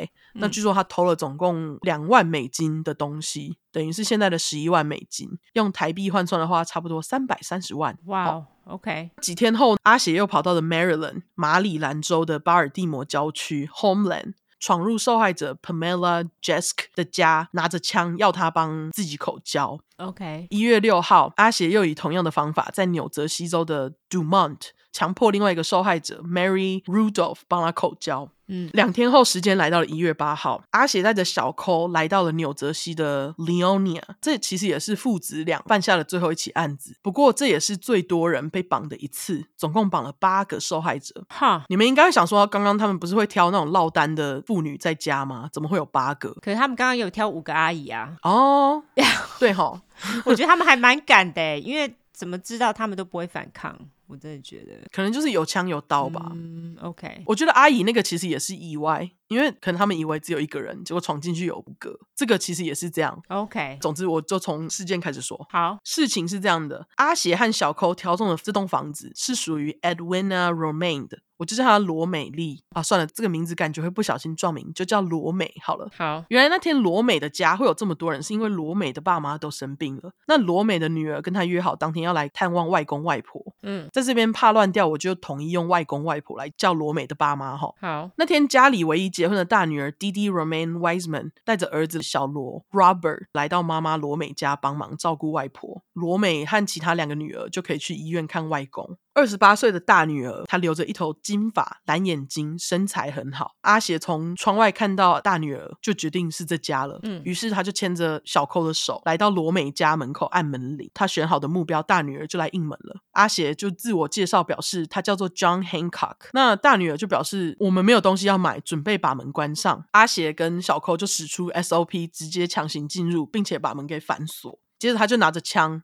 威胁大女儿，告诉她这是抢劫。只要你乖乖听我的话，就不会受伤。接着呢，他就把当时在房子里面的大女儿、跟大女儿的儿子小罗、跟在房间休养的外婆，全部都先绑起来。接着，阿邪将大女儿推到一间空卧室里面，用胶带把她的眼睛跟嘴巴都贴着，命令大女儿把衣服脱光。但是大女儿拒绝，阿邪也不管她，就帮她脱了。嗯，那其实原本他是想要强暴大女儿，但是却发现她月经来了，于是阿邪就一脸厌恶的没有再碰过她。嗯，并且就是把他的儿子小罗脱光，一起放到同一个房间。嗯，不久之后门铃响了，是二女儿 Randy 在门口。二女儿就很意外，大姐在家怎么门是锁的？从这里我们就知道二女儿没有听出快，因为当时没有。废话。对，正当二女儿拿出钥匙准备开门时呢，阿邪门瞬间就打开，把二女儿拖进去。嗯，一样就是拿枪指着她，要她眼睛闭好，乖乖就范。反正就用刚刚那招啊。嗯，把二女儿带到大女儿跟小罗所在的房间，拿枪指着她，问她说：“房子哪里有钱？”二女儿告诉阿邪，房子里面一些置物柜的抽屉里面的盒子可能会有钱。之后，她就被脱光，绑起来放在同一个房间里面。嗯，父子俩开始翻找各个抽屉。过了一阵子，家的主人罗美回家了，身边还带着她的小女儿 Retta 跟她的男友 Frank Welby，嗯，我就叫他小福。他们三个人就发现门是锁的，打算按门铃让大女儿帮他们开门。谁知道手伸出去，门就开了。阿邪一手拿着枪指着三个人，让他们通通进门，照他的指示趴在客厅。接着呢，要小抠将小女儿跟小福分别绑起来。但是轮到罗美时，因为罗美一直挣扎，小抠绑都绑不紧。阿协似乎也不是很在意，因为他认为罗美年纪比较大，绑不紧也不会怎样。因为他就觉得，哎，我有刀跟枪呢，嗯、所以呃，罗美的手跟脚其实是没有绑的特别紧的。好，接着父子就将小福带到地下室，先是用手帕将他的嘴巴堵住，再用胶带贴住他的眼睛跟嘴巴，手脚绑在一起。接着就把小福的裤子脱下来，拿刀架在小福的鸡鸡上，跟他说：“你要是敢怎样的话，我就咔嚓一刀下去哦。”小福就是那个男友嘛，对不对？对，小福就是小女儿的男友。OK，因为我刚刚以为他你说跟他的男友，我以为是罗美的男友。哦哦，是小女儿的男友。对不起。好好好，OK，了解。小福听到他这样的威胁，当然就完全不敢动啊。嗯，这时候门铃又响了，站在门口的是罗美的邻居，二十一岁护士。Maria Fashing，嗯，我就叫她小雅。好，小雅这个时间会来，是因为她平常在罗美家照顾外婆当看护。一进门，小雅就一样被阿邪父子拿枪指着威胁就范。不过客厅已经有两个人，他觉得把小雅拖到地下室比较好。嗯，阿邪要儿子小抠待在楼上看门，就带着手已经被反绑住的小雅下楼。一下楼，阿邪刚好看到小福因为裤子被拉下来露出来的鸡鸡，不知道哪里来的 idea，马上要小雅去把。小福的鸡鸡给咬断，傻小，对，小雅当然不肯啊，废话。这时候阿协的幻觉，查查又出现了，查查就在旁边一直跑来跑去，跟阿协讲说：“你快点把小雅给杀了，你快点把小雅给杀了。”嗯，接着阿协就把小雅的脖子切开，超长一条。哈，我找到了资料，说是从一边的耳朵到另一边的耳朵。你说他是切嘴巴还是切脖子？切脖子，所以就从一边的耳朵切到另外一边耳朵。Oh my god，这么长。对，当然，整段过程小雅一直不断痛苦的尖叫，整栋房子里面被阿邪绑起来的人全部都听到了。根据躺在旁边裤子被脱一半的小福表示，他只记得听到小雅不断的尖叫，他在伤害我，我快溺死了。嗯，接着就听到之前教过的 gurgling sound，就是喉咙被噎住呱呱呱的声音。嗯，就是之前二十九块小蘑菇是让大家气死那段，没听过欢迎去听。好，没错。那同时间，在一楼客厅的罗美听到小雅从地下室传来惨叫。神认为他不能再这样乖乖就范了，不然这个阿邪会把大家都给杀掉。嗯，而且大家还记得刚刚阿邪小看罗美，没让小抠帮他绑紧，对不对？对，罗美就想说好，这就是他的好机会，他决定不管了，他要鼓起勇气跑出去求救。于是他就冲了，一个肾上腺素爆发，跳起来开始往前门爬，很紧张哦。嗯，我还在这里故意暂停。大家不要紧张，罗美有成功逃出去。邻居看到被绑的罗美，连帮她松绑都没有，就冲到屋子里面打九一一报警。嗯，警察很快就来到了现场，陆续发现罗美一家和地下室的小福，以及二十一岁的护士小雅全身都是血的尸体。从现场状况来看，小雅的确是被自己的血给噎死，所以她才会说她快溺死了。我觉得她自己也知道，因为她是护士啊。对，嗯，后来尸检报告显示，除了脖子上那条超长的割痕，胸口也有多处刺伤。OK，虽然警察来找到尸体，但是凶手阿邪跟小寇早已不见踪影。因为小寇刚刚在楼上把风的时候，看到罗美逃走，吓得赶快跟还在地下室的爸爸阿邪大喊：“有人逃走了！”阿邪在听到警告，东西拿着，就带着儿子从后门逃走了。阿邪边跑就边把身上沾满血的衬衫跟外套丢掉，接着就把这些衣物呢和他用来行凶的凶器，一把沾满血的刀跟点三二的口径手枪一起丢到垃圾桶里面，就跳上公车离开了纽泽西。当然，这时候阿邪就因为自己暂时成功逃跑，还沾沾自喜，觉得自己很棒棒。殊不知他其实还蛮蠢的。嗯，因为罗美家住的这个地方其实是一个小镇，有蛮多目击证人看到阿邪跟小寇。嗯，非常多目击证人那天稍早就已经看到他跟小寇手牵手在小镇闲晃的画面，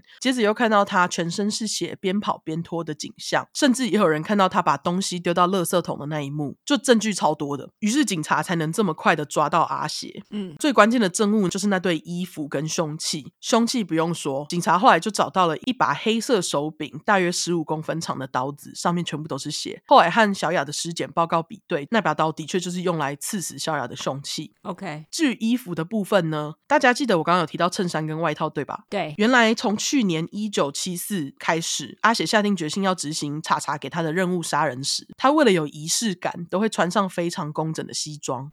当然，鞋子也要好好穿。哦、oh，OK。对，对他来讲很重要。那一般人西装都会特别送去干洗，对不对？对啊，阿协也不例外。那大家也知道，干洗店为了方便辨认客人的衣服，会在领口的标签用订书机订上一张写有客人名字缩写的小纸条。听到这边应该不难猜了哈。嗯，刚刚阿协脱下来的外套就是他会送洗的西装外套，上面有一个写着 K A L 的纸条，嗯，就是 Kellinger 的缩写。哦，OK。最后警方呢就以这些证物推敲出。阿邪在宾州的干洗店，那他们就跑去问干洗店老板说：“你知道这个人是谁吗？”干洗店老板一看到纸条，也马上告诉警方：“哦，这个西装外套的确就是属于鞋匠 Joseph Kellinger 的。”于是，在有了全名之后，警方就继续调查，就发现阿邪以前一系列的纵火案跟虐待儿女的记录。接着，警方就在事发的第九天，一月十七号正式逮捕了阿邪。一开始，他们还搞不清楚是哪个儿子和阿协一起犯案，结果他们就将小寇跟弟弟 James 都一起。逮捕，当然弟弟一下子就被放走了。那阿邪跟小寇就被分别送到监狱里面等待审判。那第一次的审判我就不细说了，因为后来必须重审。嗯，他的律师打算以阿邪的精神状况下去做辩论。阿邪也很配合的，在法庭上时不时的出现反常的行为举止，也有告诉大家关于鞋子神还有查查的事情。于是陪审团票数就打平，审判失败。嗯，那这时候是六月，OK。当年八月，阿邪被法院送到医院去做精神分析，就是要看他是否具备能够出庭的能力。嗯，那精神科医生就认为阿邪在最后一起知道要跑，就代表他能够分析对错嘛。嗯，所以就决定他能够接受审判。于是，在一九七五年的九月八号，二次审判开始。他一样告诉大家他的幻觉，还说他其实活在世界上已经有一千年了，还表示这一千年的时间，有大多数的时间他都是一只蝴蝶。哦，傻笑，我不懂，我超不懂的。他如果是蝴蝶，他不需要穿西装，也不需要穿鞋啊，超怪的。对啊，他还更是表示说，他必须治好大家的脚，才可以拯救世界。那，对不起，我觉得他这两个词真实在太好笑了，这到底怎样？我也不知道。对，我当时听到，我是觉得哈。总之，如果阿邪他在法庭上讲的这些话不是演出来的话。你们就可以知道他的精神状态有多不稳吗？分不清楚现实和他的幻想。我不懂为什么他们认为就是他的精神状态 OK 可以出庭耶，我真的不知道。对啊，这样子不是很 OK 耶？因为他们一直觉得他是装的。OK，对，我觉得是这样。好好好，但是你不觉得他讲这些话就让我们看到山姆尔还有第二块瑞奇的影子吗？完全啊，因为就是思觉失调症很严重的例子嘛。那第二次的审判，阿协并没有像第一次一样抓住陪审团的心，大多数的陪审团都觉得他讲这些就是在胡烂，于是他们就在当年的九月十九号，以四项强盗罪 （robbery） 跟四项非法监禁 （false imprisonment） 以及一项入室窃盗罪 （burglary） 判他三十到八十年，接着才开始审其他三项杀人罪，最后才在一九七六年的十月十三号判四十岁的阿协终身监禁。接着，阿协就被送到宾州的监狱去了。好，同时间，法官也判儿子小寇是受到爸爸阿协的影响才会参与，加上他未成年，刑期也比较轻，于是他就被送到矫正中心待了几年，直到他满二十一岁才被假释出来。那小寇在假释出狱之后，他就改了名，搬出滨州。OK，阿写在进了滨州监狱之后，思觉失调症也没有受到太多治疗。哈，但在监狱这样的环境之下呢，他的精神状况就越来越恶化。黑黑的口吐火焰生物又出现，要阿写在牢里面放火。哈，于是隔年一九七七年的三月，阿写也就真的这么做了。他开始在自己的牢房里面放火，接着在自己的头上打了一颗蛋，看会不会熟。到底要干嘛啊？怎么突然煮起蛋来？我不懂哎、欸。重点是我不懂，重点是蛋是哪来的？所以它现在是锅子，不是蝴蝶，是不是？我不 靠背，我不知道，可能蝴蝶想吃蛋吧。我不懂，我超不懂这个，我真的超不懂。我也超不懂。我想说，而且打蛋是生物要阿喜打蛋，还是他自己想知道啊？天哪，我有好多问题哦！我也超多，我好想知道哦，好想认识阿邪哦。你想认识他是不是？超想认识。之后我会贴一个影片，你看到他你就不会想认识他，他看起来好恐怖哦。是哦，对。后来阿邪不知道是幸运还是不幸，就被监狱警卫给救出来。门一打开，就看到阿邪头上有一颗不知道有没有手的蛋。超不懂，对。那后来阿邪又在四月先是攻击一个犯人，接着就跑到人家的房间里面纵火。OK，于是隔年呢，阿邪就被送到宾州的 Waymart 州立医院去做诊断和治疗。但是在这边，阿邪竟然又差点杀死另外一个在医院治疗的犯人。他用在医院偷来的小刀片行凶，割了人家的脖子。还好那个犯人大幸没死。OK，接着阿喜又被丢回监狱了。哦，他真的是太严重，我觉得有点难治疗呢。我觉得他已经是到一个无法治疗的地步了。OK，那大概在这段时间，有电视台跑到监狱采访阿喜，他告诉记者，这些幻觉一直都还在，每次不管是查查还是生物出现，都会让他有想要杀人的念头。OK，他认为把世界上的人杀掉是他的使命。而杀死儿子小一只是一个测试，哈，这就是他杀小一的原因，因为他觉得，要是他连自己的儿子都能杀掉呢，他就可以杀掉全世界的人。哦，这就是为什么小一随小被选来杀的原因。他超衰，真的超衰。那阿邪还告诉记者说，他的计划是把全世界的人都杀光，然后再把他自己的家人杀掉，最后再自杀。那他自杀后呢，就会变成神。好，然后影片里面他真的一脸认真，我这个影片会放在叙述栏里面，只有两分钟。好，他的眼神真的是让人不寒而栗，就是那种真的是看不到底的那种黑，而且有点涣散。嗯，OK。总之，有兴趣的人去看哈。好，关于阿邪的故事，大家可以参考马修麦康纳在二零零二年演的一部电影，就是以阿邪的故事改编而成。哦，真的哦？对，名字叫做 Frailty，F R A I L T Y。嗯，台湾翻替天行道。但是优质英语教学时间以下，frailty 的意思是虚弱、脆弱的意思。好，这部电影我还真的没听过诶，我也没看过诶，但是这是维基百科告诉我的。好，那另外一本在一九八三年出版的书《The Shoemaker: Anatomy of a Psychotic》，我就翻成鞋匠，关于一位精神病患者的剖析，作者是 Flora Retta Schreiber。那这个作者其实也是你在四十九块提到的 DID 相关电影《Sybil》原作的作者哦。哦，所以他就是专门在研究精神疾病的作者哎。对，OK，这本书是作者在一九七六年访问阿邪之后写出来的。他为了写书调查，经常打电话给监狱里面的阿邪。那当时电话费应该是不便宜，因为作者后来竟然为了研究欠债十万美金。哦，电话费，Holy shit！对，可能还有搭飞机去监狱看他。之类的，哦、就是不止，就是累积所有的债累积起来是十万美金。对对对，不止电话费啦。OK，好。虽然作者因为这样欠钱，但是他后来因为写书的关系，就是和阿写变成朋友，直到作者在一九八八年去世，他都时常和阿写有书信跟电话的往来。好、oh，OK。对，那这本书现在很可惜的是，只能买到二手的，因为已经停印。这其实也是因为其中一个受害者的家属发现阿写竟然可以因为这本书拿到十二点五 percent 的出版费，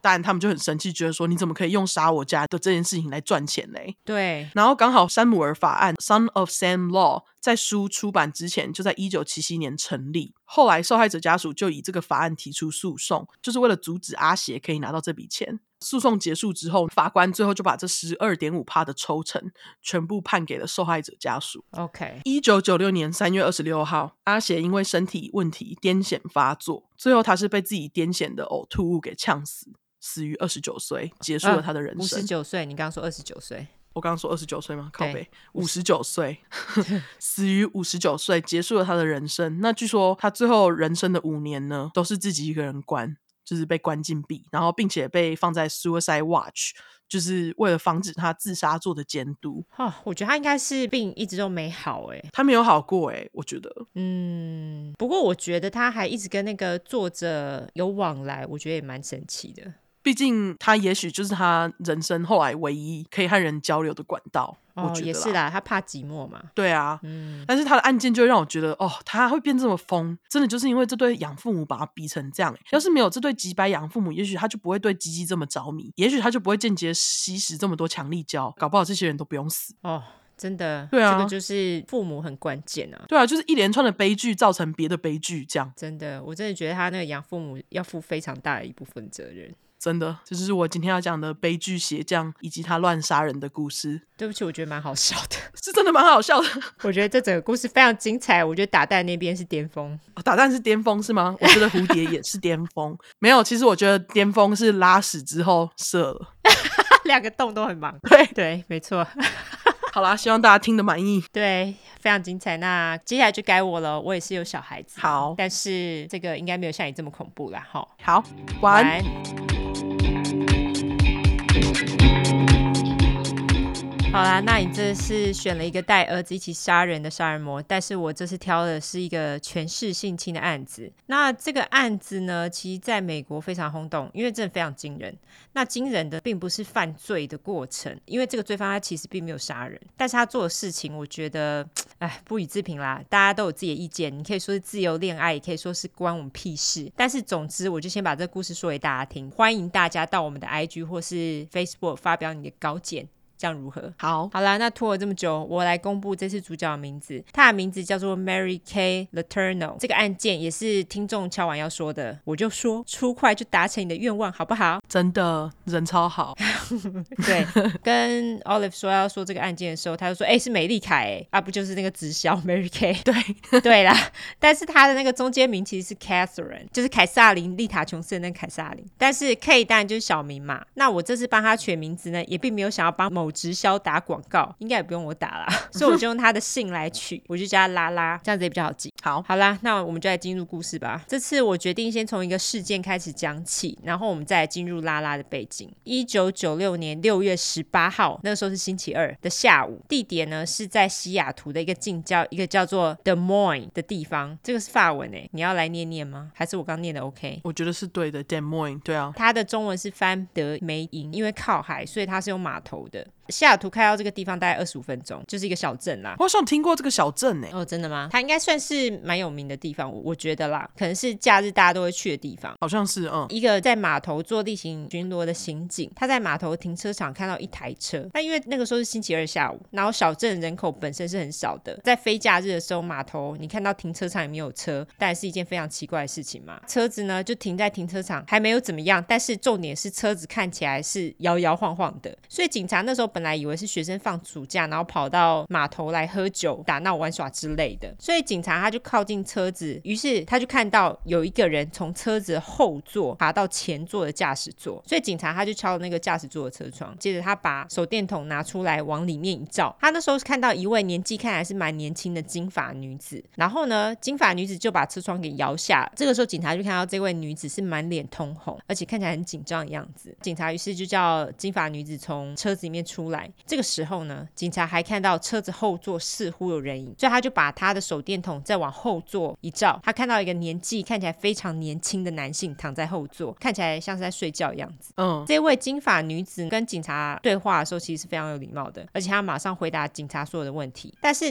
当女子到车外的时候，警察注意到她只穿一件大件的 T 恤，然后一直覆盖到她的大腿，但是没有穿内搭裤啊。哦，警察就想说，哦，可能是年轻情侣在车子里面打野炮之类的。之前就有说过，美国人有多爱打野炮。但是想说，他们就做个例行公事，跟他们要证件来看看，就放他们走。这位金发女子的实际年龄比看上去要大一点，就是说她长得看起来蛮年轻的。但是令人惊讶不是这个，令人惊讶是另外一位本来在后座的男子出了车子的时候，警察才发现这个男的啊，看起来顶多就十三四岁。根本就是一个小男孩，于是金发女子就赶紧跟警察说：“哦，他是我们家族的朋友啦，这个夏天呢、啊，跟我还有我的老公一起住，是我们的房客啦。”然后他更进一步解释说：“今天下午我跟我老公吵架了。”这个小男孩听到之后觉得不开心，所以就步行离开了。金发女子就想说开车出来找这个小男孩，她看到小男孩自己徒步走在码头边，就劝小男孩进车里，但是小男孩不想回家，然后就在车后座躺下睡着了。女子更表示，警察。到的时候，他正好要准备载小男孩回家。哦、oh，OK，对，这就是他给的理由。那其实这一番话听起来还蛮唬烂的，警察其实还蛮半信半疑的。而且更让人怀疑的是，女子还宣称这个小男孩其实已经满十八岁了，就是到底要骗谁？对，所以警察呢就决定把两人带回警局，好好的查一查到底是怎么回事。而且当警察刚开始询问他们两个人的名字的时候，他们后来才发现，因为这女的还给了假名。哦、oh，等到带他们回警局之后，女子才给警察真的名字，这位女子就是三十四岁的拉拉，小男孩的名字则叫 Vili f a l l o w 我叫小老。虽然说他一点也不老啦，他超年轻的。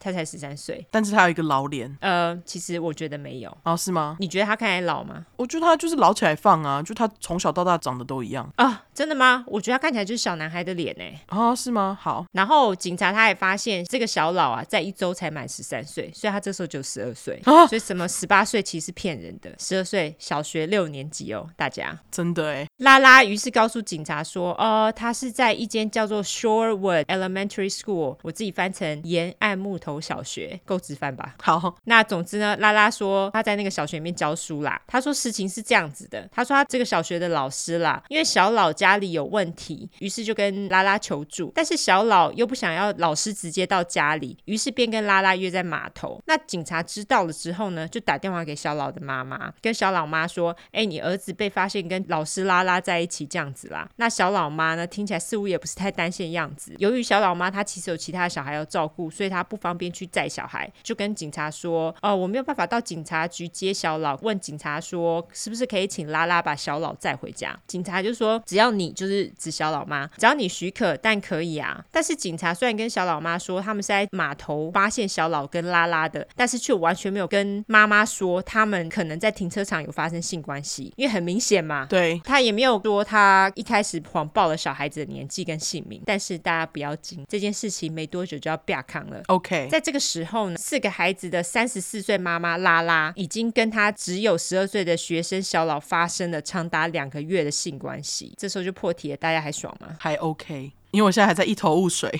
好，总之我先来讲一下拉拉的背景。OK，拉拉她出生的时候呢是叫做 Mary Kay Schmitz，她的生日呢是一九六二年一月三十号，又是奇怪的水瓶座。不是也是很多美女的水瓶吗？是啊，是啊，没错。而且水瓶座果然非常不按牌理出牌。拉拉的出生地呢，其实在加州一个叫做 Tustin 的城市。这个城市其实是隶属华人最多的橘郡 Orange County。拉拉在家里七个小孩当中。排行老四，就是中间那那个啦，而且她也是家里唯一的女生，大家也可以自己先猜想到，她其实就是还蛮受宠爱的。对，拉拉的家是保守的政治世家，就是共和党啦。大家都知道，共和党人大多都是虔诚天主教或基督教徒嘛。拉拉家呢是天主教家庭，拉拉的父母两个人在政治圈都非常的活跃。你可能会觉得，既然两个人都在政治圈很活跃，拉拉妈感觉也是一个女强人，应该很追求两性平等感觉，但是并没有，因为她是共和党的啊。对，因为她是保守党。拉拉妈曾经在一九七零年代的时候公开反对男女的离婚平等权，那个时候的诉求是，他们认为女性应该跟男性有一样的离婚权利。当然，就是我们现在已经习以为常，就是说你离婚的话，财产就一人一半嘛，对不对？嗯。但是拉拉妈为此还跟其他的保守女性一头公开表示，如果财产平分的话，代表家庭主妇原本的优势就没有了，意思就是女性并不用被征召当兵的优势，以及通常小孩的监护权都会判给妈妈，判给女性的优势也没有了。哈我是不知道他们到底在攻杀小了，反正就是一些现在看起来非常不可思议的奇妙言论，我们也许可以称为他们为美国萌萌吧。哦，就是美国萌萌哎，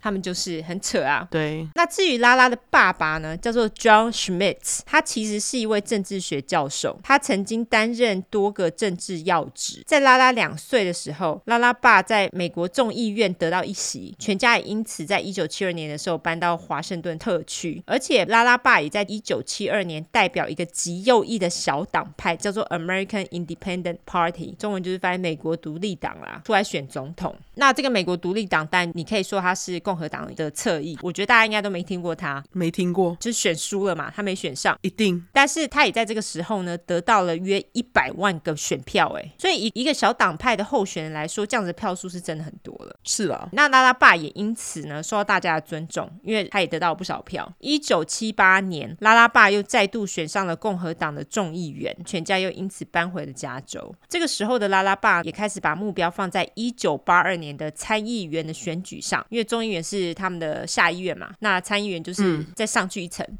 那这个时候的拉拉家呢，对外呈现的就是一副非常健康的美国家庭形象啦。而且拉拉爸妈把他们这些小孩都送进那个天主教学校念书，他们也经常会上教堂做礼拜。所以当拉拉爸他在一九八二年做选举的时候呢，当然是要把家庭牌拿出来打嘛。也就是说啊，你看我们家有多么健全啊，非常重视家庭的价值啦等等。除此之外，我们还很爱上教堂哦，超棒棒的，这么棒棒的候选人，你还不赶快投给我？是不是？哦，但是大家应该早就都知道了，很多政客都有情妇，拉拉爸也不意外。拉拉爸从一九七三年开始就过着双重生活，他跟自己的一名学生叫做 Carla Stacco。我叫他卡拉。一九七三年开始就跟这个卡拉搞外遇，而且卡拉还在一九八零年的时候已经帮拉拉爸生了一个儿子。在一九八二年的时候，拉拉爸的选举正在如火如荼的进行的时候，卡拉还正怀着他的一个女儿。但这件事情就非常 no no 啊。对啊。然而拉拉爸的丑闻呢，并不是被媒体或是被对手所爆出来的哦，是当年卡拉他在选举这个紧要关头的时候呢，跑到警察局告拉拉爸，说他怀疑拉拉爸涉嫌虐待，并且。忽视自己两岁的儿子哦，但是其实一开始卡拉并不想跟警察说孩子的爸是谁，因为他可能也有顾虑，就想说他在选举。但是后来警察跟卡拉说：“你不说孩子的爸爸是谁的话，你很有可能丧失小孩的监护权哦。”所以卡拉就只好把正在选举的拉拉爸给供出来了。警察当然听得非常傻眼嘛。于是呢，他们就在某天在拉拉爸开完一个会之后，警察就跑去找拉拉爸。拉拉爸呢，其实也很干脆，他就直接说：“嘿，对啦，我就是卡拉儿子的爸。”啦，但是拉拉爸这时候马上强调，他说：“我以前不会，以后也不会在财务上支援这个儿子。”而且他更杀猪的说：“这是他，就是指卡拉的责任，不是我的责任。”这么击败的言论，当然马上就成为媒体的养分。媒体马上大肆报道这个不负责任的爸爸，居然想要参选参议员呐、啊，根本是一个笑话啊！真的哎，对啊，就是你明明打的是家庭价值，结果你自己有另外一个家庭就算了，你还不想负责任。对，那在丑闻曝光之后呢，拉拉爸的政治生涯就。直接拜拜了，婚姻也马上完蛋。拉拉妈马上把拉拉爸赶出了房子。但是大家都知道，他们是虔诚的天主教徒，有奇怪的执着。他们觉得离婚是万恶不赦的罪。拉拉妈没多久还是让拉拉爸回家了。拉拉在知道自己的爸爸外遇事件之后，他其实超级难过。他这时候二十岁，而且因为她是家里唯一的女生，所以她也认为自己是爸爸最喜欢的孩子。她常常就把自己是 Daddy's girl 挂在嘴上。而且呢，拉拉还是婴儿的时候，拉拉爸还曾经把把拉拉带到办公室炫耀。拉拉也是一个非常健谈的小孩，而且非常享受大众的目光。他更喜欢的呢是引起他自己爸爸注意。OK，就是 Daddy issue。对，没错。那由于拉拉非常爱自己的爸爸，于是便把爸爸出轨的责任都责怪在自己的妈妈身上。哈，他自认为妈妈是一个很冷淡的人，对自己的爸爸一点都不热情。除此之外，拉拉在十一岁的时候，家里还发生一件惨剧。在他十一岁那年夏天的某天，他们家后院办了一个游泳池派对。那拉拉跟他其中一个哥哥叫 Jerry 小瑞在后院玩耍。然而那时候拉拉才三岁的弟弟叫做 Philip，就是菲利普，决定在大家都没有注意到他的时候脱下了救生夹克。就那种救生衣啦，跳进了游泳池，就前往水深的那一端。一直等到 party 快要结束的时候，拉拉妈才惊觉，哎，菲利普怎么不见了？大家才发现三岁的小菲利普已经溺毙在游泳池的底部。虽然在多年之后呢，拉拉总是会说啊，那个不是任何人的错啦，是一个意外啦。但是呢，据说拉拉的父母认为当天应该是拉拉要好好看管菲利普的，所以就把菲利普的死怪罪在他的头上。哦，但这就意外啊。对，可是他们就觉得他没有好好看。OK，我觉得他们就是莫名其妙把罪怪在他身上就对了，因为我觉得他年纪这么小，你不应该这样做啊。就是你自己生小孩，为什么要你的小孩去看呢、啊？你自己不好好看是在干嘛？可能小孩子太多，七个小孩有没有？等一下，是死了这个菲利普还有七个吗？没有，是总共七个。哦，所以菲利普死了就剩六个，这样？对，就剩六个。OK OK，好。拉拉他从小刚刚就说了，就进天主教学校念书，他一直念到高中，但是到了高中的时候呢，青春期的拉拉也出现了叛逆的行为。哎呀，人家水瓶座的出现叛逆行为是应该的，他不遵守校规。一开始呢，拉拉他只是默默的不遵守校规，并没有大肆张扬，但是他也越来越嚣张的公开违反校规。他这个时候加入了学校一个称为 Partyer 的团体，顾名思义就是到处跑趴的人啦。那他在当时呢，也被称为 Boy Crazy，意思就是说他非常爱吸引男生的注意力，男友一个接着一个换。在高中毕业之后的拉拉，他也申请进了亚利桑那州大学。第一次离家的拉拉，他当然就成为脱缰的野马，没有人管了嘛，他就开始成为了 Party Animal。好啦，优质英语教学时间，Party Animal 就是派对狂人啦，就是到处去参加一堆 party 啦。派对动物，对，就是 Animal。那我是直接翻派对狂人，你要怎么翻随便你。没错，拉拉也是在这间学校遇到了她的第一任丈夫，叫做 Steve Letourneau。那我就叫小提。他们两个相遇不意外，也是在某个 party 上嘛。他们相遇之后，两个人就开始积极的约会。虽然如此，拉拉其实并没有认真的对待这段感情，因为她其实并没有想要结婚的欲望。拉拉爸的丑闻也是在这个时候爆发的。拉拉爸丑闻爆发之后，拉拉也尽量跟家里保持距离，她不想要让这个丑闻毁了她愉快的大学生活。这样子，一九八五年，也就是拉拉即将大学毕业前，她发现自己怀孕了。由于拉拉是在严格的天主教家庭下长大的嘛，认为婚前性行为是不行的啊。但是拉拉呢，她还是打电话跟妈妈诚实的说了她自己怀了小提的孩子的消息。拉拉妈虽然是气到爆炸，但是大家也知道，美国右翼的保守派人士是非常反对堕胎的，他们觉得那个就是杀了一条生命啦。现在不是还在吵吗？对。到现在还是吵沸沸扬扬。对啊，因此拉拉妈就说是建议啦，但是其实也就是强迫拉拉嫁给小提。而且据说，其实当时拉拉根本就不爱小提。拉拉事后也说，小提并非他结婚第一个选择，因为他认为小提非常不成熟，而且认为小提智商无法跟他自己平起平坐，就觉得他不够聪明啦。屁那么多，就是说小提不配他的意思啦。小提几岁啊？跟他差不多啊。Oh, OK，因为都在大学里面嘛。哦，因为刚刚你讲那个青少年，我以为小提是。年纪很轻的，没有，小提是跟他年纪差不多的。OK OK，但是拉拉呢，他自己当下其实并没有其他的选择，而且小提其实也愿意负责，就是愿意跟他结婚，所以拉拉就只好答应了小提的求婚。这两个人也很妙，他们结婚之后就这样休学了，他们那个时候就生下一个小男孩，接着两人就搬回了小提的家乡。也就是位在阿拉斯加的 Anchorage，我们之前有提过哈。嗯，小提接着在阿拉斯加航空找到了一个行李搬运工的工作，但是他们的财务状况其实并不是很好，两个人也因此经常吵架。小提的经常性出轨以及阿拉斯加冰天雪地的天气，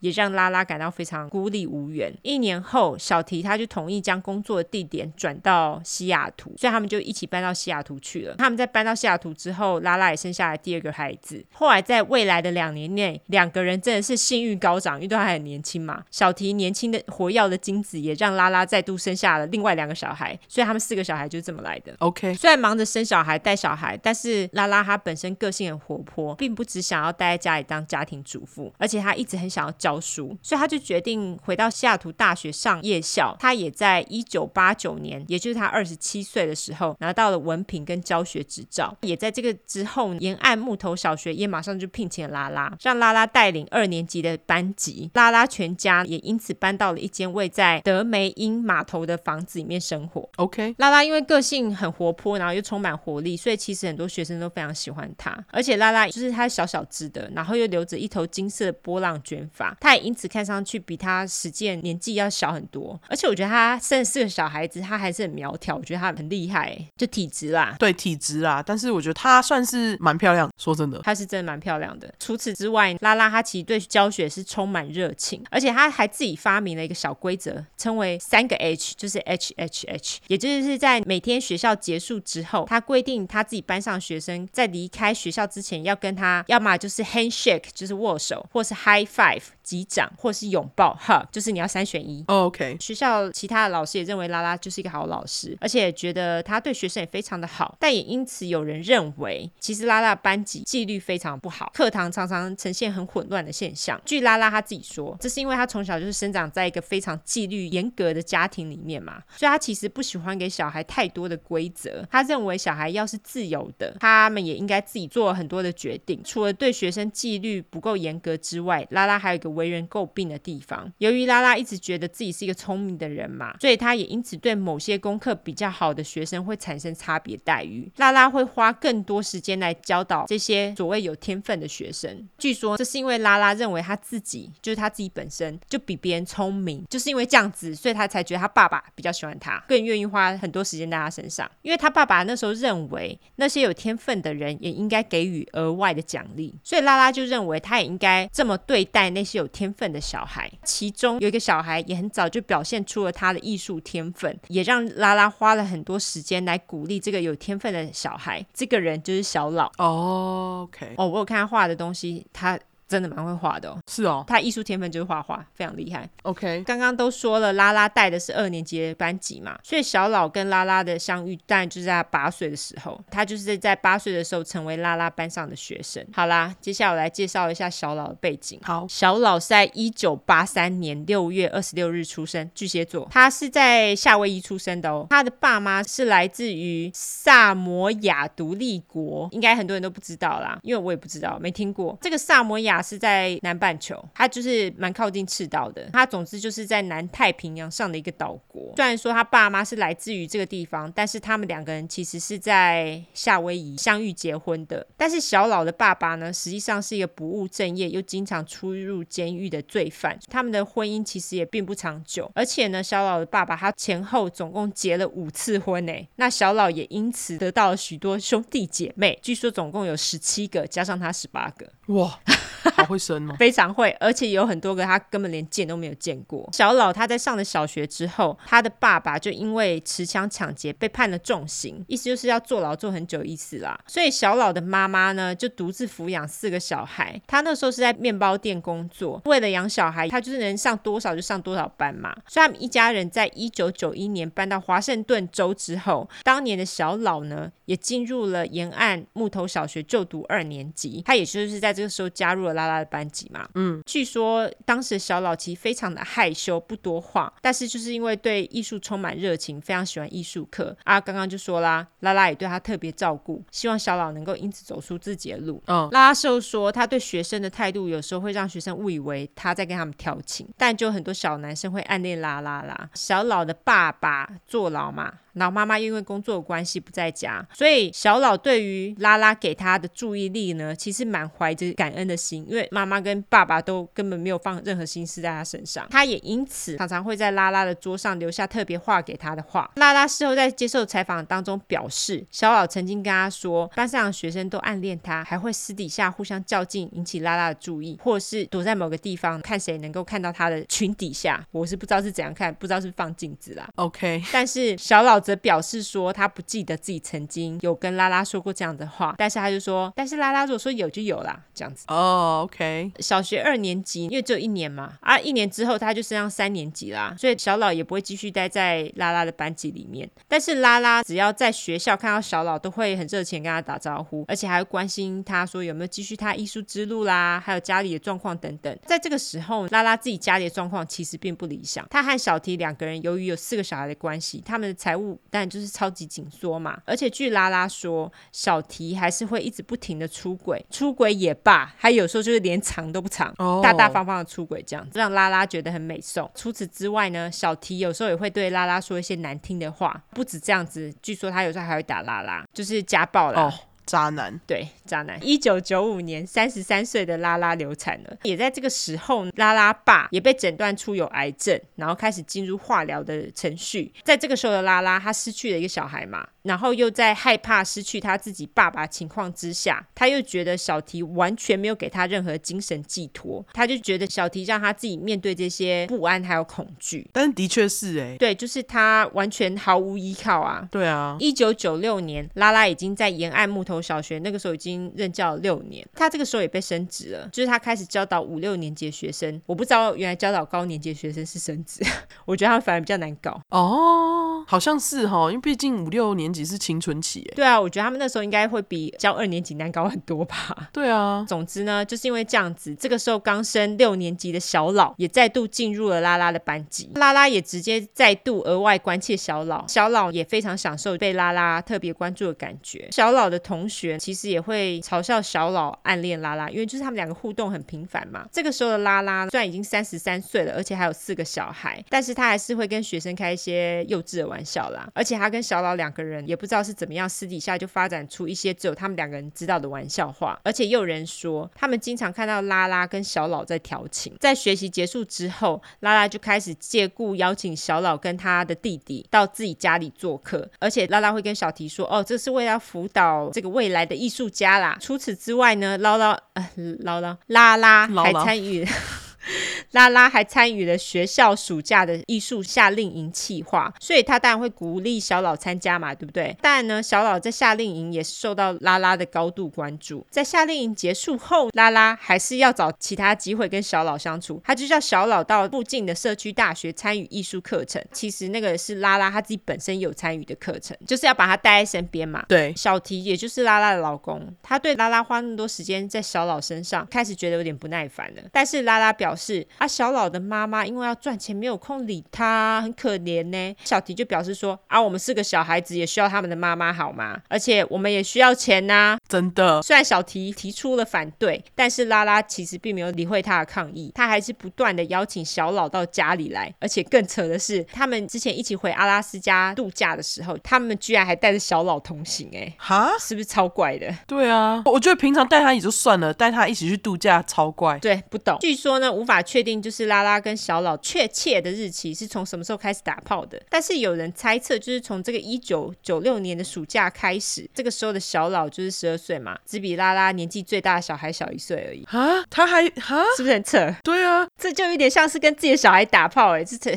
只是没有血缘关系而已哎。对，那也就是在这个暑假，拉拉跟小老在车子里面打炮被警察发现，但是却什么事情都没有发生，因为两个人就被警察放走了嘛。对，拉拉跟小老也继续回到他们原本的生活。一九九六年的秋天，就是他们被抓之后的那个秋天，小老开始了他的中学生活，拉拉当然是继续在沿岸木头小学教书嘛。虽然如此，他们两个人还是会私底下约见面。更扯的是，当年的八月，身体超棒的拉拉居然怀孕了。由于拉拉跟小提两个人在过去一两年已经渐行渐远，所以拉拉她其实心知肚明，这个小孩子绝对不是小提的，是小老的。嗯。但是拉拉为了不让小提起疑心，她还找时间跟小提打炮。但是拉拉也知道，因为小老就是一个深色皮肤、黑头发的人，那小提金发白皮肤，所以小孩子不是小提的这件事情，迟早会变康嘛。对。但是拉拉觉得能拖是拖，能拖一时就拖一时，管他去死。我觉得这一点超级水平。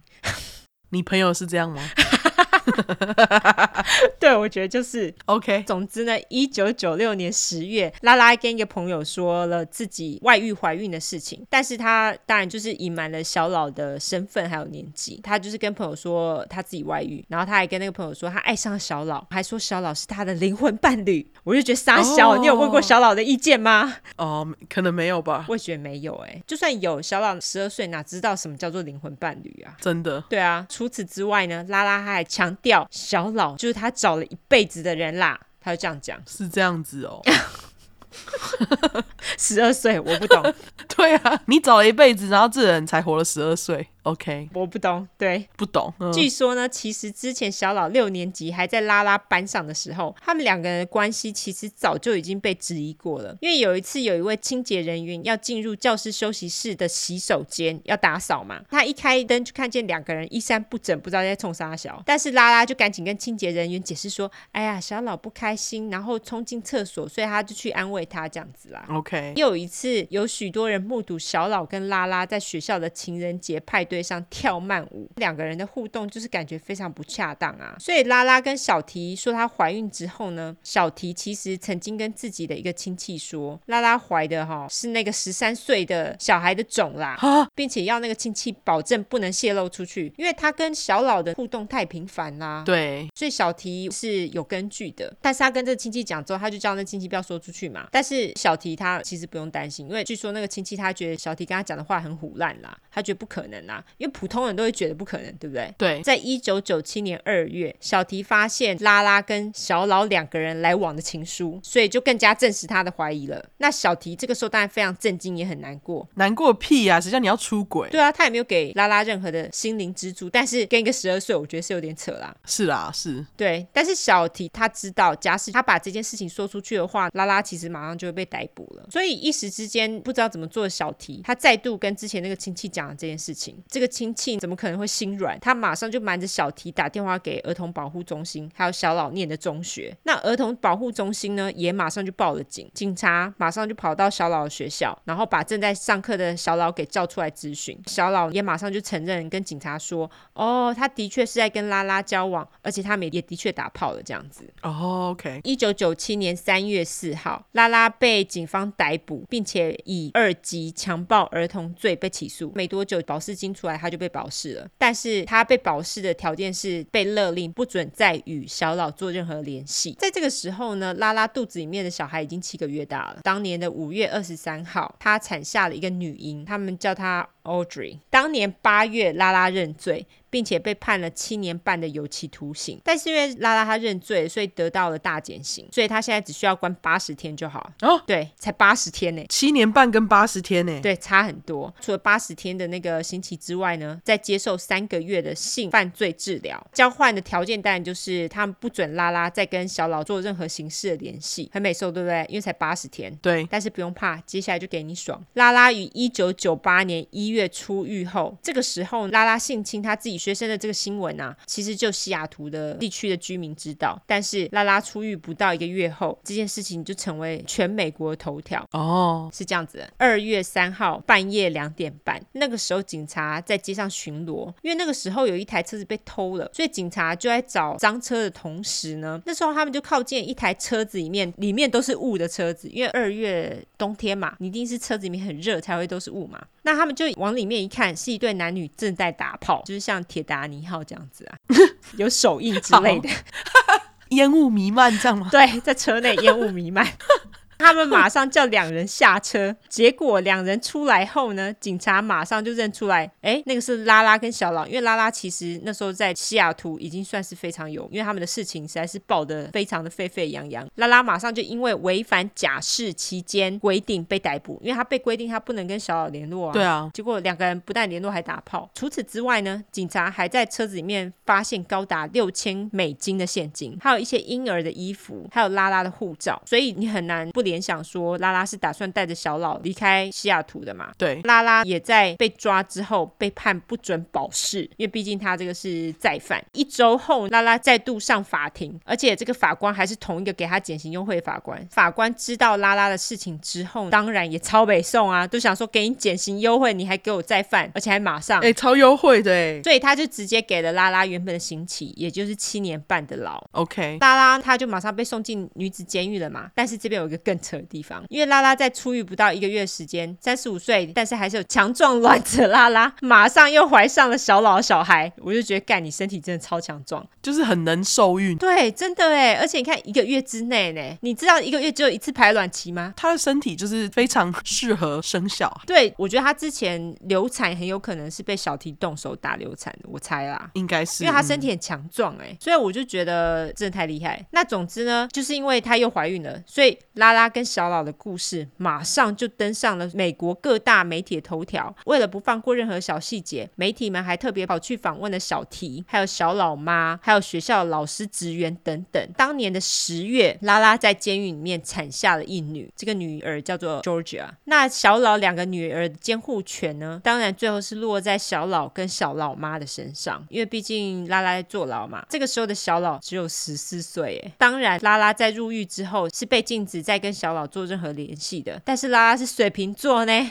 那管什么规则啊？他当然是写一堆信给小老啊，而且还不停的打电话给小老。他当然就是破坏了规定嘛，所以他也要接受处罚啊。所以在拉拉他坐牢的前两年当中，他有十八个月的时间都是在隔离监狱当中度过，就是他自己的。一间房这样子啦。OK，一九九九年，小提也跟拉拉离婚成功了，而且他也成功的得到了四个小孩的监护权。拉拉因为他之前不是一直破坏规定嘛，所以也不准有访客去探监。OK，在被允许可以有访客来探监之后，小提其实也会让自己的小孩去监狱里面看自己的妈妈。但是因为这个故事已经成为全国的焦点了，所以媒体就一直不停的打扰小提跟他们的小孩，所以小提就决定举家搬回阿拉斯加。至于小老他才几岁啊，就得养两个小孩。刚刚都说了，小老妈早就为了养小孩工作到起笑，现在又多了两个小孩要养，所以根本给他死了算呐、啊。看，真的。是有够可怜，好衰，超级衰，根本就不是自己要的，还是自己的儿子带回两个小孩，而且才 十四岁。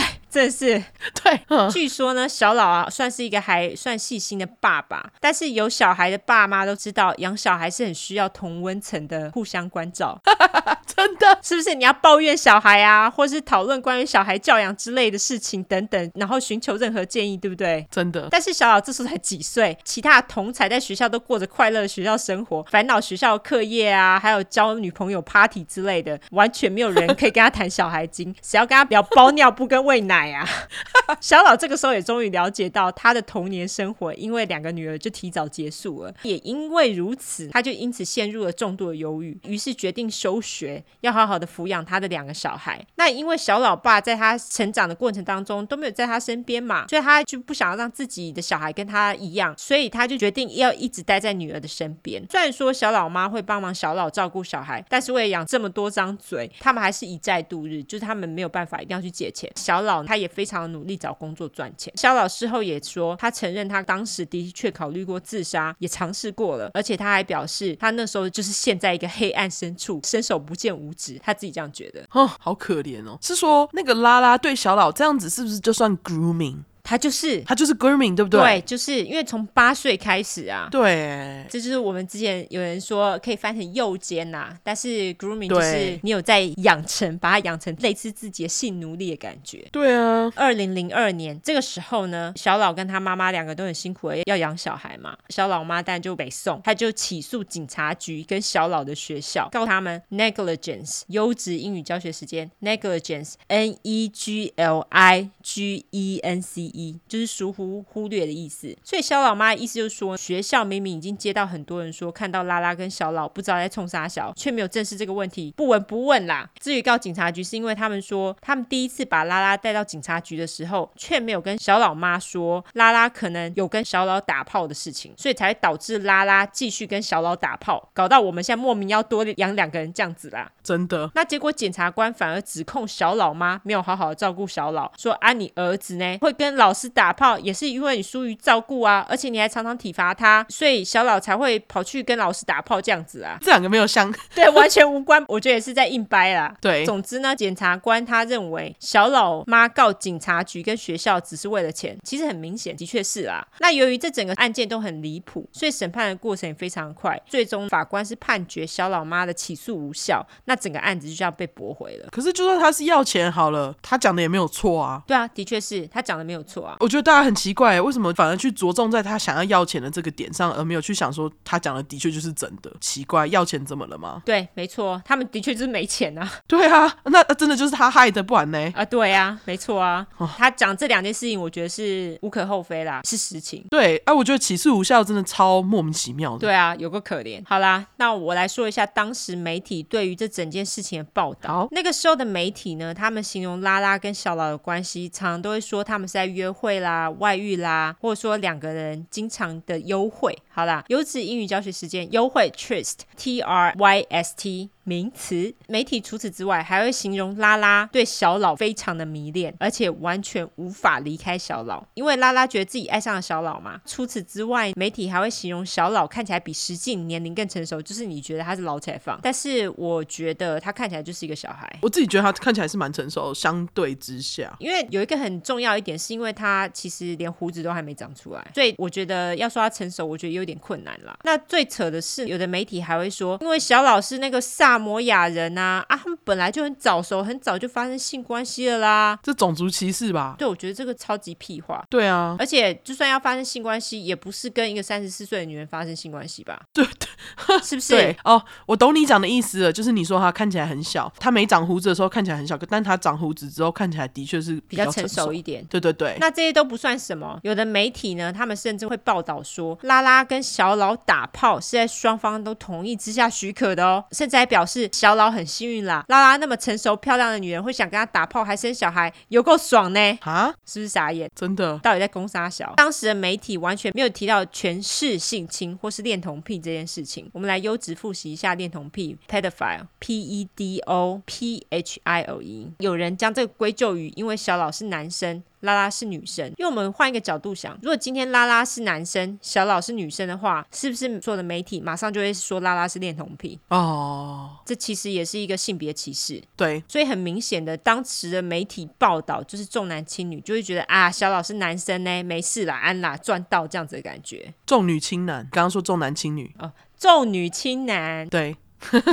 二零零四年八月，拉拉服刑就刑满出狱了。他出狱之后也必须被注册为二级性侵犯者。这个时候的小老已经是二十一岁了。他们这时候的小孩子，一个七岁，一个六岁。在拉拉之后的访谈当中，也表示这两个女儿其实会时不时的来探监，小老也经常会跟他通信。其实这个是违反法官给拉拉的规定的，但是他不管嘛，还是从监狱当中控制着小老的生活。虽然说小老他其实没有办法直接跟拉拉沟通。或是讲话，但是据说呢，他们是通过亲友的协助来做他们的联系，这样子。本来拉拉在出狱之后也必须遵守不能跟小老有任何的联系这个规定，但是拉拉他当然是在狱中遥控小老啦，他叫小老去跟法官说把这个规定取消，所以小老也在拉拉出狱之前的前三天乖乖的照做了。小老用的理由是说，这样他跟拉拉才能共同抚养他们的孩子啊。法官人也很好，就同意了小老的要求。当然，拉拉并没有这样就满。足啦，他当然还是想尽办法把自己塞进小老的生活当中。没多久，他们两个人就宣布订婚了。在两个人宣布订婚之后呢，媒体更扯，他们直接歌功颂德，把拉拉跟小老故事写成多么得来不易的爱情啊。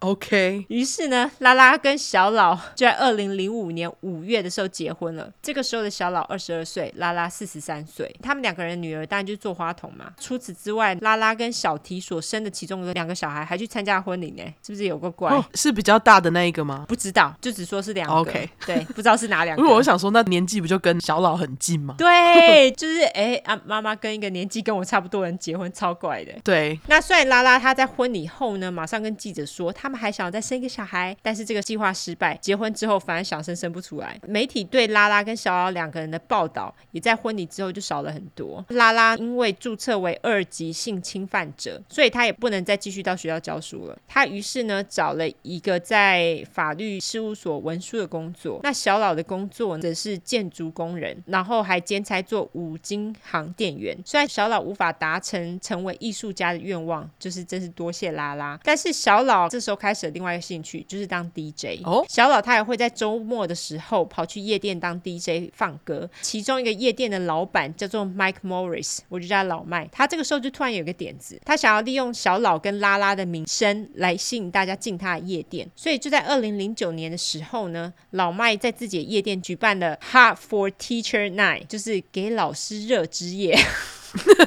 好，但小老就是 DJ 啦，拉拉呢，但也有参与喽。那这个给老师热之夜呢，每次大概吸引的人次大概在两百个人左右，每个人收五块钱这样子。这个办了不止一次，办了很多次。当然，大多数人都是为了要来一睹这两个曾经霸占了各大媒体头条情侣嘛，也就是小老跟拉拉的真面目啦。对，拉拉其实他在参加的时候也会穿的很性感这样子，而且夜店呢还会卖两个人的海报，一张七块钱，还有签名 T 恤一件二十美。哦，这个活动呢也引起了当时媒体的大肆报道。有个记者他曾经问老麦说：“哎，你办这个活动是在推广前恋童癖犯人呢，性犯罪者呢？”会不会太没品味啊？那老麦这个时候却表示说什么没品味？拉拉都已经服刑完毕啦，啊，两个人不但结婚还有小孩了，我们只是想要找乐子啦。他这样讲。据说某一晚呢，因为小老是 DJ，而且因为他还蛮年轻的嘛，所以其实很多女生会特地去找他聊天，而且他其实长得算蛮帅的，干干净净。对。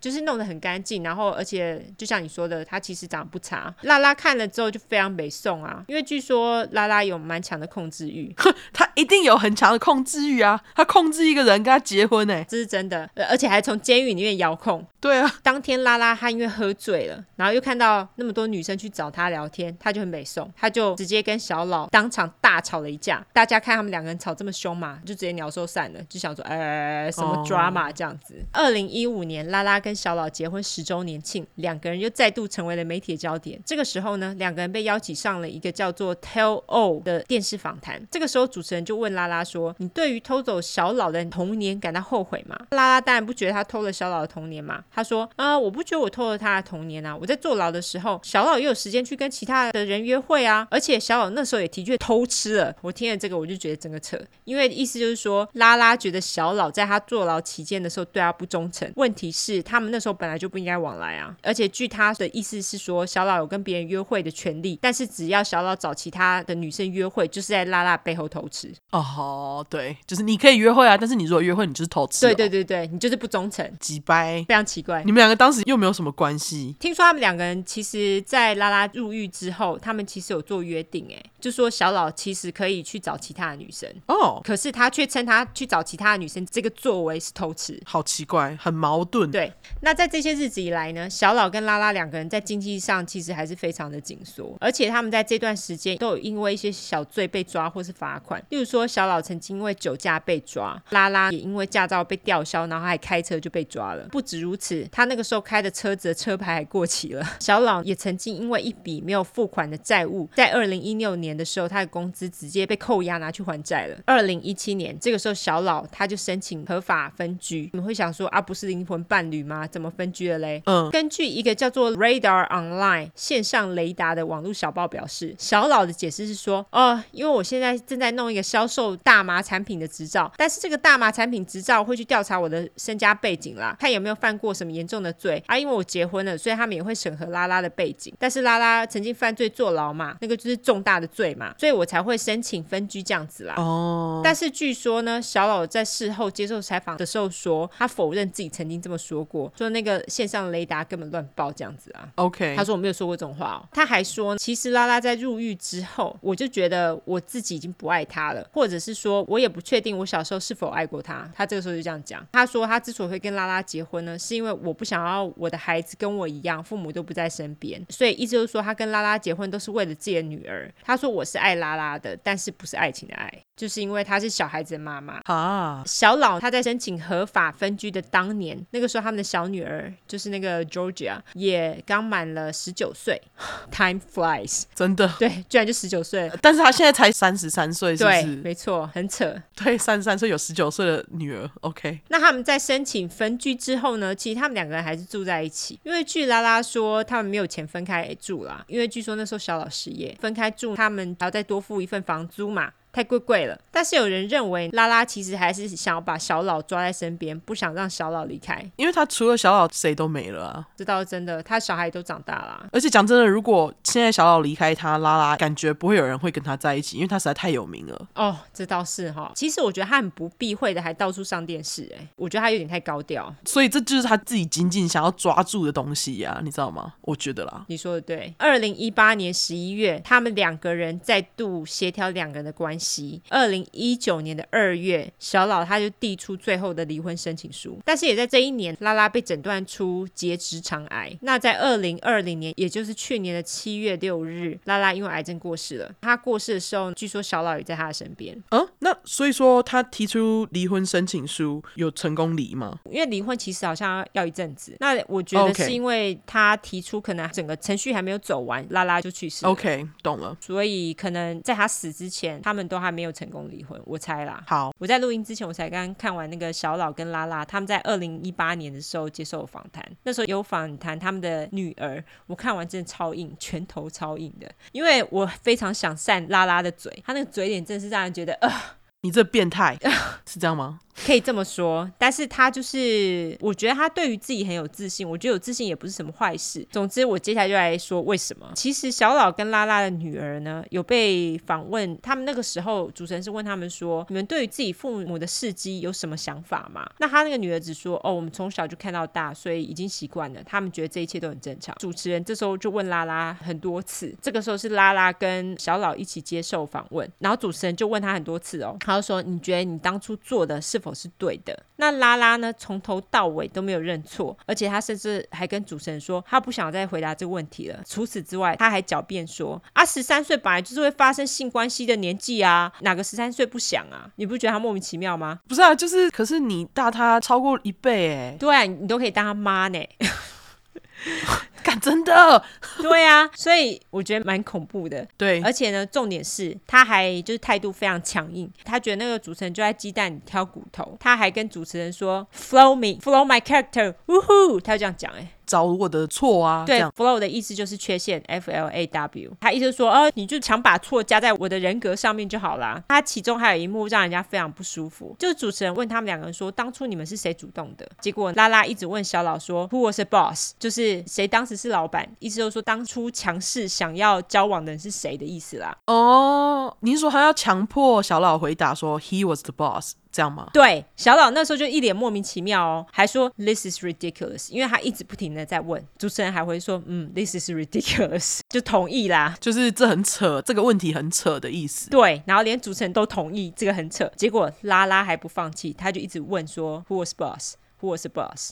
就一直问同句话，后来小老就整张脸非常尴尬，他后来就只好说啊，好像是我啦。然后当下拉拉的脸呢，我超级想扒下去的。他是很得意吗？对，他很强势，你知道整个访问当中他都非常的强势，你会很明显感受到是他在主导。后面呢是只有主持人他单独访问小老，那小老的确感觉非常无奈，他是说他当初结婚呢是为了小孩。主持人还问他说，如果你能对十三岁的你说句话，你会对他说什么？他先大笑，然后就说：“Don't do it。” 所以他就是后悔啊，对，就说不要干这件事情，就是不要跟老师发生任何关系。但是他事后说呢，他已经了解到人生本来就是无法后悔的，所以不要说什么会后悔的话，就是还蛮成熟的啦。他就说，毕竟那些都是你经历过的人生。但是我真的觉得他应该是非常后悔才会这么说。而且讲真的，我觉得小老没去做任何坏事已经很厉害了，好吗？哦，讲真的，我觉得真的是，而且他真的是一个非常负责任的爸爸。对，从访谈当中可以很明显的感受到他两个女儿都非常爱他。嗯，他到现在在访谈里面，你还是会觉得他是一个很腼腆的人。就是他其实，在整个访谈过程当中，他其实没有讲什么话，基本上都是拉拉在回答。嗯，根本已经变成拉拉他自己个人的访问秀了。而且有很多很尴尬的时期，就是在拉拉在回答某些问题的时候呢，你会感受到小老师非常尴尬的。哼，等下就来看这访谈哦，你一定要看这个太精彩了，因为他那个脸真的是哦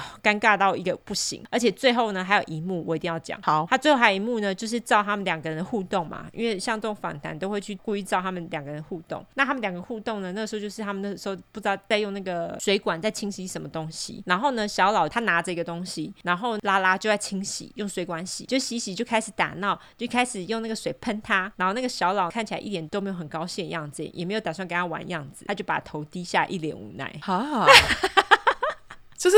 他在忍呢、欸，他真的就是在忍、欸，对，他就是在忍，没错，他就是在忍。我就觉得他真的是，就像你说的，他是被他 grooming 长大的，对，一直到他死之前都还被他紧紧的控制着。还好他死了，真的。希望小老现在有一个自己的人生，希望他找到就是另外一个更值得他去爱的人。真的，天啊，他讲那个什么人生本来就无法后悔，所以不要说什么后悔话，那实在是太他妈成熟了。他欣然接受这件事情，因为不接受也不能怎样，对，不能怎么样，所以就接受。对啊，太可怕的故事了。我也觉得这个是一个恐怖故事，因为莫名其妙，你从八岁就被一个老师一直控制到他死为止，真的实在太可怕，无法想象哎，还跟老师结婚，然后好恶哦、喔。唉，这个就有点像那个谁啊，跟他自己养女结婚那个谁？哎、欸、，Woody Allen 吗？对，Woody Allen。我觉得这个就跟他们两个恶心的程度就差不多。对，就是 Woody Allen。没错，非常恶。好好，那故事就到这边完完。我们最后要来聊，因为我刚刚前面在阿邪的故事不是有稍微提到最近那个几百渣男乱虐猫的故事吗？对，刚好尤兰达听到了一个东西，我们想说就让尤兰达分享，让大家生气一下。对，哦，我听得超气的。如果大家有看我的南方故事集社团里面的故事的话，就知道我的老公他们家族是一个非常奇葩的家族。他们家族里面有很多的罪犯。那他其中有一个表弟就叫 Brandon，我叫阿伦，因为我们其实很久没有跟他联系了，因为他之前偷了我的拖鞋之后，就再也没有看过他。哦，他就是拖拖鞋那个人。OK，对，偷拖鞋，还有就在脚上刺那个轮胎印的那个人。嗯，总之呢，他最近就突然打电话跟我老公讲说，他觉得他自己是 psychopath。哦，Thomas 就问他说是怎样，他就说因为最近呢，他其实我们不知道他住哪，因为我们已经很久没有跟他联系了。但是呢，他有个女儿，他那个女儿呢是他还年轻的时候跟一个女生生下来的。那个女生其实并没有打算跟他结婚，他只是为了挽留人家，然后把人家给弄怀孕。OK，你们也知道男方大家都是有小孩就生，他生了之后呢，就是两个人有共同监护权嘛，所以小孩子有时候会跟他一起住，所以就是他一个女儿啦。他就说他那边有一只猫呢，基本上是他女儿的猫，因为他女儿常常来找他的时候会跟那个猫一起玩。结果应该上个礼拜的事情，还是上上个礼拜，反正就前两个礼拜的事情。他有一天不知道干嘛生气，嗯、就把猫丢到墙上，而且你知道那力道是大到什么吗？那个力道是大到墙上凹了一个洞。干！然后他说那个猫还想要回来攻击他，他就把那猫给弄死了。哈？气不气？等一下，他是怎样弄死？他是又在摔猫还是怎样？他好像是摔猫，把他摔死了。干！气不气？气！我听到我整个气爆，我都不知道要说什么。我觉得你自己去死一死吧，你。真的，而且那个时候阿汤他一开始还不敢跟我讲，他说后来才跟我说，因为他爸爸有跟他讲这件事情，他后来才跟我说，其实就是阿伦那一天把猫给杀死。后来那个阿伦呢，才上网去找，因为他们不是都会出一些那个清单吗？就是例如说，哦，如果你是 psychopath，你可能会有这些行为或这些症状，然后他勾都有，所以他就说，我觉得我好像是 psychopath，然后他们就说，我不意外啊。我觉得你就是、啊。那重点是他们是有叫他去干嘛吗？你说看医生之类的吗？我不知道啊。就是如果有一个人跟你讲说他觉得他是 psychopath，你会怎么跟他讲？如果我觉得他是，我就会跟他说你就是啊。就这样吗？你不会叫他去干嘛？我不知道能干嘛哎、欸。哦。psychopath 有办法治吗？但是我还是觉得可能要去看个医生才有办法控制吧，不然他这样什么时候又要再杀死下一只猫，谁知道啊？可是他根本就没有钱啊。我想要知道一件事情，Thomas 可不可以打电话给虐待动物中心把他抓去关啊？哦。对，其实这件事情我没有讨论过，但是他是不可能对自己的家人做这件事情的。那我可以做吗？可以啊，可是我不知道他住哪呢。哦，对，我只知道他的名字而已。哎，他就这样，嗯，好，算了，是他们是家人。对，非常。但是我还是不能沟通，我也无法沟通啊！我我非常生气，我听到的时候，我就一直跟他们说，他到底是有什么问题？其实他也非常生气，但是生气他又没办法大义灭亲，那这样没有用啊！你知道为什么不能大义灭亲吗？因为大义灭亲的话，他就会想办法把罪栽在他身上，栽在谁身上？栽在 Thomas 身上。我不知道他会用什么方法去陷害他，因为他之前已经做过这件事情。哦，当然他没有被抓啦，因为后来警察也算是蛮合理的，他们也没有就是随随便便就抓人。可是他之前就是有栽赃在他的身上，他就是一个 psychopath，他就是能够做任何事情让自己脱身，他就会去做，不管你是不是他的家人。好吧，我只能希望他明天就出车祸。真的，而且我真的就是觉得你这种人真的是活着不知道干嘛，他就是个废物啊！对，我那时候跟他们讲说，我想我们唯一能做的事情就是远离他，就是真的不要让他进入我们生活，就这样。我都不知道说什么了，是不是生气？你要怎么把猫摔到墙上，然后弄出一个凹洞？我真的搞不懂，他们那么软趴趴的。我那时候听到我就说干，而且我老实讲，我不相信猫有再回来攻击他，因为我觉得他被摔到墙上已经摔出一个洞，他应该很痛，他应该想要逃跑才对。所以我觉得他其实就只是想要把猫弄死，然后把它抓回来弄死。我自己是这样觉得。对，我觉得就是他摔完觉得干，然后就继续。因为猫已经受伤了嘛。那如果你受伤，第一个他一定不会把它带到动物医院去做治疗啊。然后如果他女儿回来看到猫怎么了，又会问他什么事情，他就干脆直接把猫弄死啊。据说他就是后来，如果女儿问他的话，他就说：“哦，猫跑掉了。”怎么贱的人啊！这是不是某个很熟悉的故事啊？我们之前好像有讲过，好像是某一个杀人犯弄的。对对对对对对，是不是一样？对不对？把猫给杀了，然后就骗自己儿女说那个猫咪死了，他跑了，他跑了，对，然后出去找猫，这样好像才在前几集。对对对对，没错，好像是某一集，现在突然记不起来。好气哦！好，对不起大家，分享了一个可怕的虐猫事件。对，而且就在我身边，我真的非常气。我都不知道说什么，就是对，而且其实美国他们有算是比较完善的虐待动物法，对，所以我刚才会说，怎么不赶快把它抓去管呢？真的，让我想想办法。如果你可以的话，因为其实我也没有证据啊，他可能已经把猫拿去烧掉或埋，或是不知道丢到哪里去了，所以我觉得重点是我也没有证据。墙上那个凹的洞啊，看有没有猫毛，他家一定有猫毛啦，他一定没有清干净。你说的对，对啊，好啦，Sorry，大家一个很沉重的故事，就是大家不要虐待动物，请以领养取代购买，OK？对，我们不要留大家沉重，我来跟大家分享一个莫名其妙的事情，昨天发生的哦，你说那个，对对对，好，莫名其妙的小故事。昨天大概下午一点多的时候，然后我在家，Michael 就打电话给我，然后就跟我说：“你你接电话，接电话这样。”嗯，然后叫他打电话给我，他就跟我说：“哎、欸，刚刚那个我们店里面有人持枪，就是工作到一半，突然有一个人大叫，就说把枪放下，这样 OK。然后那个大叫的人是便衣警察，结果店里面呢就开始一团乱。他说当时他们店的外面有一排车。然后看起来全部都是民用的车，结果在那个人大喊之后，这些民用的车里面就冲出一堆警察，然后就包围了整个店，又冲进去店里面。总之，现场就是一团乱。从车子里面冲出来的便衣警察呢，身上都有穿防弹背心，但他们是穿便衣。OK，他们总之就是不知道是在抓谁啦。他后来跟我说啊，就是原本啊，他们的店里面早就已经有两个没有穿防弹背心的便衣刑警，已经在观察嫌犯好一阵子了。他们没有跟 Michael 的店讲。OK，那所以他工作到一半，突然就是一团混乱，警察就包围了店。啊，OK，他们最后是抓到两个人。他说当下真的是想说到底是怎样，最后现场好像是有他们派出了九个人。后来啊，在现场的客人就跟 Michael 说，如果警察啊，会这样子出场抓人的话，应该不是地方的警察，是那种联邦政府派来的比较高级的警察这样子。意思是说那个嫌犯可能犯了什么比较严重的罪了？对，OK，然后他们才会跟他跟到店里面来。哈，好想知道后续哦。我后来我就问 Michael 说，那他们抓到他之后，因为他后来有传一张照片给我，之后有机会再贴在动态。他后来传照片给我，我的确也就是看到就是一堆警察站在门口边在那里聊天之类的。嗯，然后我就说，那有没有采访车来？因为你看有采访车来就会上新闻嘛。对，我很想知道这两个嫌犯到底是干嘛的。但是他说没有采访车来，我在猜会不会是他们不想让媒体知道？非常有可能。我希望就是你们有一些 local 报纸还是会报一些后续。我想知道到底发生什么事情。对，我之后如果能找到更多资料，我再跟大家公布。真实犯罪就在你我身边，完全完全就是这两个故事跟大家分享。对，这两个故事的结论。对。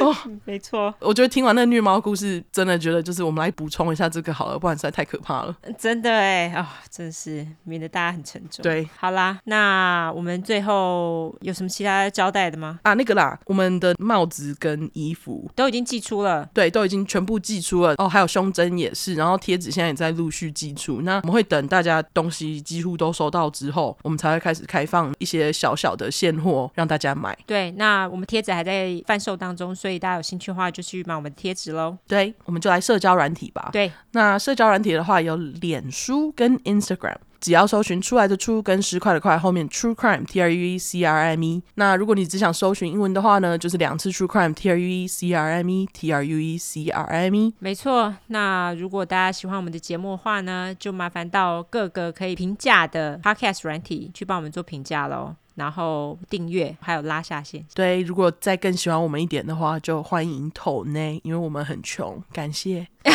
没错，我们就是要哭穷，好吗？没错，好，那就这样喽，大家拜拜，大家拜拜。